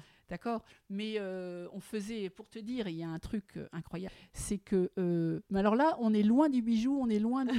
euh, et en fait, tu vas voir, c'est. Et je crois que ça t'explique pourquoi, en fait, je suis arrivée au bijou. et à l'art nouveau et après au street art. C'est cette folie végétale. Il y avait quelque chose d'important. L'art nouveau, c'est que on voulait casser les codes, les nouveaux, les- et créer des nouveaux liens sociaux. Ça, c'est important. Mhm. Parce qu'il y avait euh, euh, la nouvelle bourgeoisie qui était quand même assez progressiste. Tout le monde ne l'était pas. Mais elle voulait montrer ce qu'on appelle l'homme moderne. D'accord Mhm. Et donc, avec cet homme moderne, il faut casser les codes et montrer que tout est possible. Et euh, cette façade, qui a remporté le concours des façades en 1901 de la ville de Paris, c'est cette liberté, si tu veux, Oui. de la, la femme végétale et cette exubérance. C'est-à-dire que j'étais tellement imprégnée par l'art nouveau que j'en sais, c'est devenu une- quelque chose que j'ai toujours. euh, Enfin, qui est en moi, qui est dans mon quotidien. C'est le côté végétal de la femme liane et en même temps le côté libre, la liberté, on casse les codes. Donc du coup, il y a d'autres réalisations de ce même architecte qui, qui alors fait le même genre. Exactement. Alors, Ou- Lavirotte, enfin, c'est un Ouais. élève de Guimard. Tout le monde connaît Guimard avec ouais. les, Oui, oui. les entrées de, De- de, de, métro, d'accord Et puis, tu as l'hôtel Castel, je crois, qui se trouve, tu sais, de la rue La Fontaine, dans D'accord. le 16e, Oui. Par Guimard. Tu sais, c'est un des. Il faut que je des- regarde, c'est pas très loin chez moi. euh, D'accord, qui est très, très façade très connue aussi. Mais tu vas alors, euh, il faut les gens s'ils vont à Avenue Rap, il faut passer à côté dans le square Rap.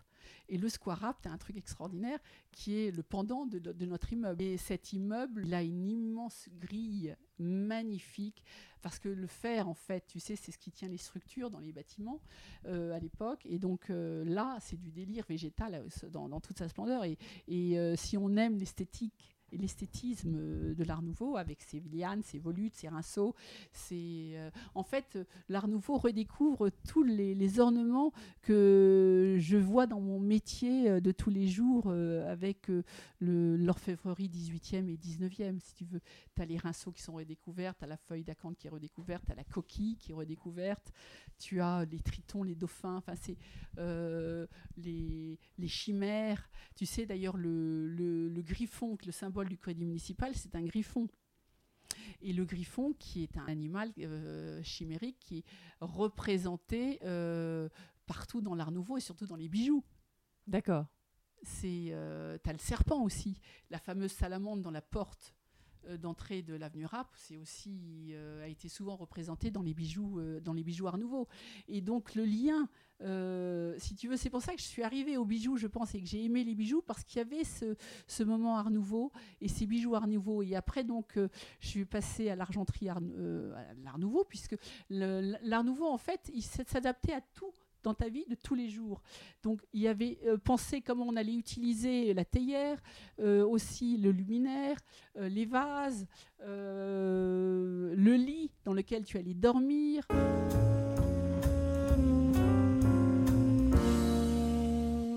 Je voudrais juste terminer en disant que Mhm. tu as une exposition qui va arriver bientôt en street art, qui s'appelle le Festival, Festival Color, qui va arriver avec le déconfinement, dont j'ai mis euh, sur mes stories, euh, tu verras, euh, et c'est des- c'est un groupe un groupe d'artistes, un collectif, parce que le street art, en fait, sont des collectifs d'artistes, souvent. Et bien sûr, tu as les artistes seuls, euh, mais ils, sont Ils aiment bien ouais, être en ils groupe. aiment bien être en groupe. Et euh, là, ils ont organisé euh, le, festi- le Color Festival, comme ils disent. Tu peux t'abonner sur, leur, sur Instagram. Et il- ça va être un lieu d'exposition et qui va être assez délirant. D'accord. Donc, ce que je peux, je vais laisser aussi en lien ton compte Instagram. Oh, si tu veux, bien sûr. hein. C'est Fairbird, hein, C'est Fairbird. C'est en, C'est en en référence à quelque. Alors quelque oui, chose- la Alors, référence, c'est parce que faire, c'est à la fois en anglais. To be fair, c'est être Juste. juste et puis être gentil aussi. She's a fair, d'accord. Et faire, c'est aussi la blondeur. Comme je suis blonde, Ah, d'accord. d'accord. Et puis bird, parce que bird en anglais, c'est oiseau, mais c'est aussi euh, une façon de dire une nana. Ah, je sais pas, d'accord. D'accord. Ouais, She's a Très bird, bien. She's my. C'est Donc en fait, et quand j'ai commencé ce Twitter, en fait, Twitter, j'étais très vite adepte des réseaux sociaux. Je trouvais ça fantastique, cette communication rapide. Euh, maintenant, c'est plus Twitter. Maintenant, je trouve Instagram génial. C'est euh, quoi que j'ai survenu parce qu'Instagram, j'étais en 2012, j'ai arrêté. Maintenant, j'y reviens. Voilà. Et la rose, c'est une rose, c'est une fleur. c'est C'était une rose de mon jardin. Et puis c'est la rose anglaise joli, en hein fait. Ouais, d'accord. C'est la rose Tudor, tu sais, la rose du symbole, du symbole, parce que ah oui, il faudra que je te montre parce que en fait le surnom que j'ai dans la famille, c'est qu'il m'appelle My Queen. Oui, en référence à ton appétence pour la famille royale, c'est ça, royale, l'histoire de la famille royale. Exactement. Ouais. Oui, merci beaucoup, donc Claire, et puis euh, à très bientôt, hein, parce que et puis surtout, euh, faut suivre son compte Instagram et, et regarder les ventes. euh, Les ventes au crédit municipal. En fait, j'aurais voulu, j'aurais oui. tu, tu vas en parler de toute façon. Si on suit ton compte Instagram, on les voit en story, tes ventes, t'en parles. Oui, oui, oui. Mais en fait, j'aurais voulu expliquer plus comment le travail d'expert. Quelquefois, j'ai l'impression, pourquoi de, tu sais, juste terminer Oui, là-dessus. oui, juste- oui, Pourquoi je vais te dire pourquoi un Ouais, truc tout. C'est que tu sais les, les, les- les caissières de supermarché. ben, depuis que je travaille au Crédit Municipal, au travail au, au prêt sur gage, Oui. où je dois avoir quelquefois 10 ou 15 barquettes devant moi et que j'ai le temps m'est compté, eh bien je suis comme une caissière de supermarché où euh, tu sais, il y a les files d'attente et elle elle voit les gens qui sont là, elle dit oh là là, il faut que je fasse tout ça et puis qu'il faut qu'elle travaille, qu'elle travaille bien et qu'elle ne se trompe pas. Ah, donc tu es un peu dans cette, euh, dans Et- cette logique-là. Mais oui, parce qu'il faut rendre un travail. d'expertise qui soit honnête. Et il y a du monde. Et il y a du monde et il faut bien faire son travail. Et tu travailles, tu, on travaille dans la- tout le monde. C'est pas un open space, mais presque. Donc il faut réussir à se mettre dans sa bulle. C'est pas évident. Et alors c'est pour ça que je conseille le aux gens. Si Ouais. vous venez au prêt sur gage, parce qu'on vient pour aider, ça peut être un problème de trésorerie ou euh, pour euh, d'autres raisons, et puis sociologiquement, toutes les, toutes les, les milieux sociaux viennent au crédit Mhm. municipal. Ne venez pas à 4 heures ou 5 heures au moment de la fermeture pensant que vous allez être servi plus vite. Au contraire, ce qui va se passer, ça va être plus stressant pour l'assesseur parce qu'il va falloir qu'il fasse rapidement l'expertise, alors que venez plutôt tôt le matin, dès l'ouverture. Et il y aura moins de monde en plus. Oui, mais alors maintenant, c'est un système avec le Covid qu'ils ont installé de, de, de, Ticket. de- de- non, de, tu sais, il faut s'inscrire comme sur Doctolib. Ah d'accord. Bah c'est pas mal, non? C'est pas mal, pas, oui, mais c'est si, c'est que si une personne pense en s'inscrivant, tu sais, à la dernière heure, euh, qu'elle va être, Ah d'accord, mieux, oui, ça va être. ouais. c'est pas Au forcément. contraire, s'il y a du retard, en plus, ça risque de oui, c'est ça, voilà. Pour Ouais. elle, et puis surtout, c'est que parce qu'on essaye de se dire, j'aide une personne, et quand j'ai, je, je fais mon travail au prêt sur gage et que j'ai du Mm. mal. euh, parce que c'est fatigant. Euh, on pourra en reparler, mais je pense vraiment que Ouais. c'est. Eh bien, euh, c'est. je, je retourne dans la salle, ce que j'appelle la salle n'est pas perdue, puis je regarde les gens. Bah, ils ne savent pas qui je suis. D'accord. parce que c'est privé. Pour en fait. ils, ils nous voient jamais. Ouais. Ils nous voient jamais. Nous, on est, on est vraiment séparés d'eux. Mais euh, donc, j'y vais anonymement et je dis si ils ont besoin de toi, Claire, vas-y, tu, tu rends Bah, donc service. ça te modifie. Oui, ça te. et à ce moment-là, tu vas retourner travailler, tu vas faire euh, ce que tu dois faire. D'accord.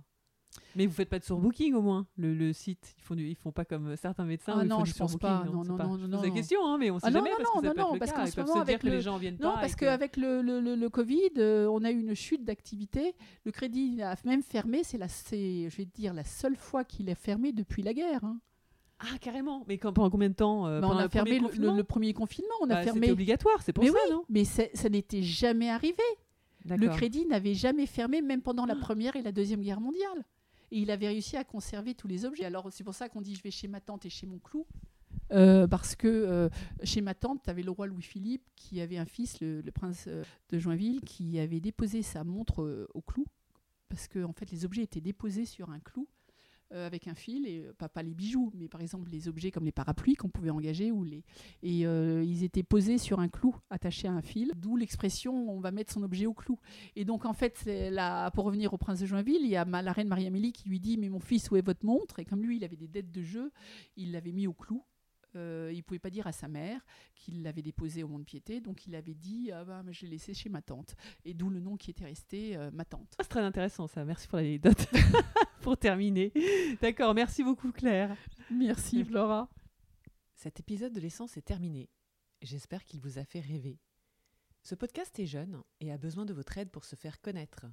Je compte sur vous pour mettre 5 étoiles. N'hésitez pas à commenter et à suggérer des invités également. À très bientôt pour capturer de nouvelles essences.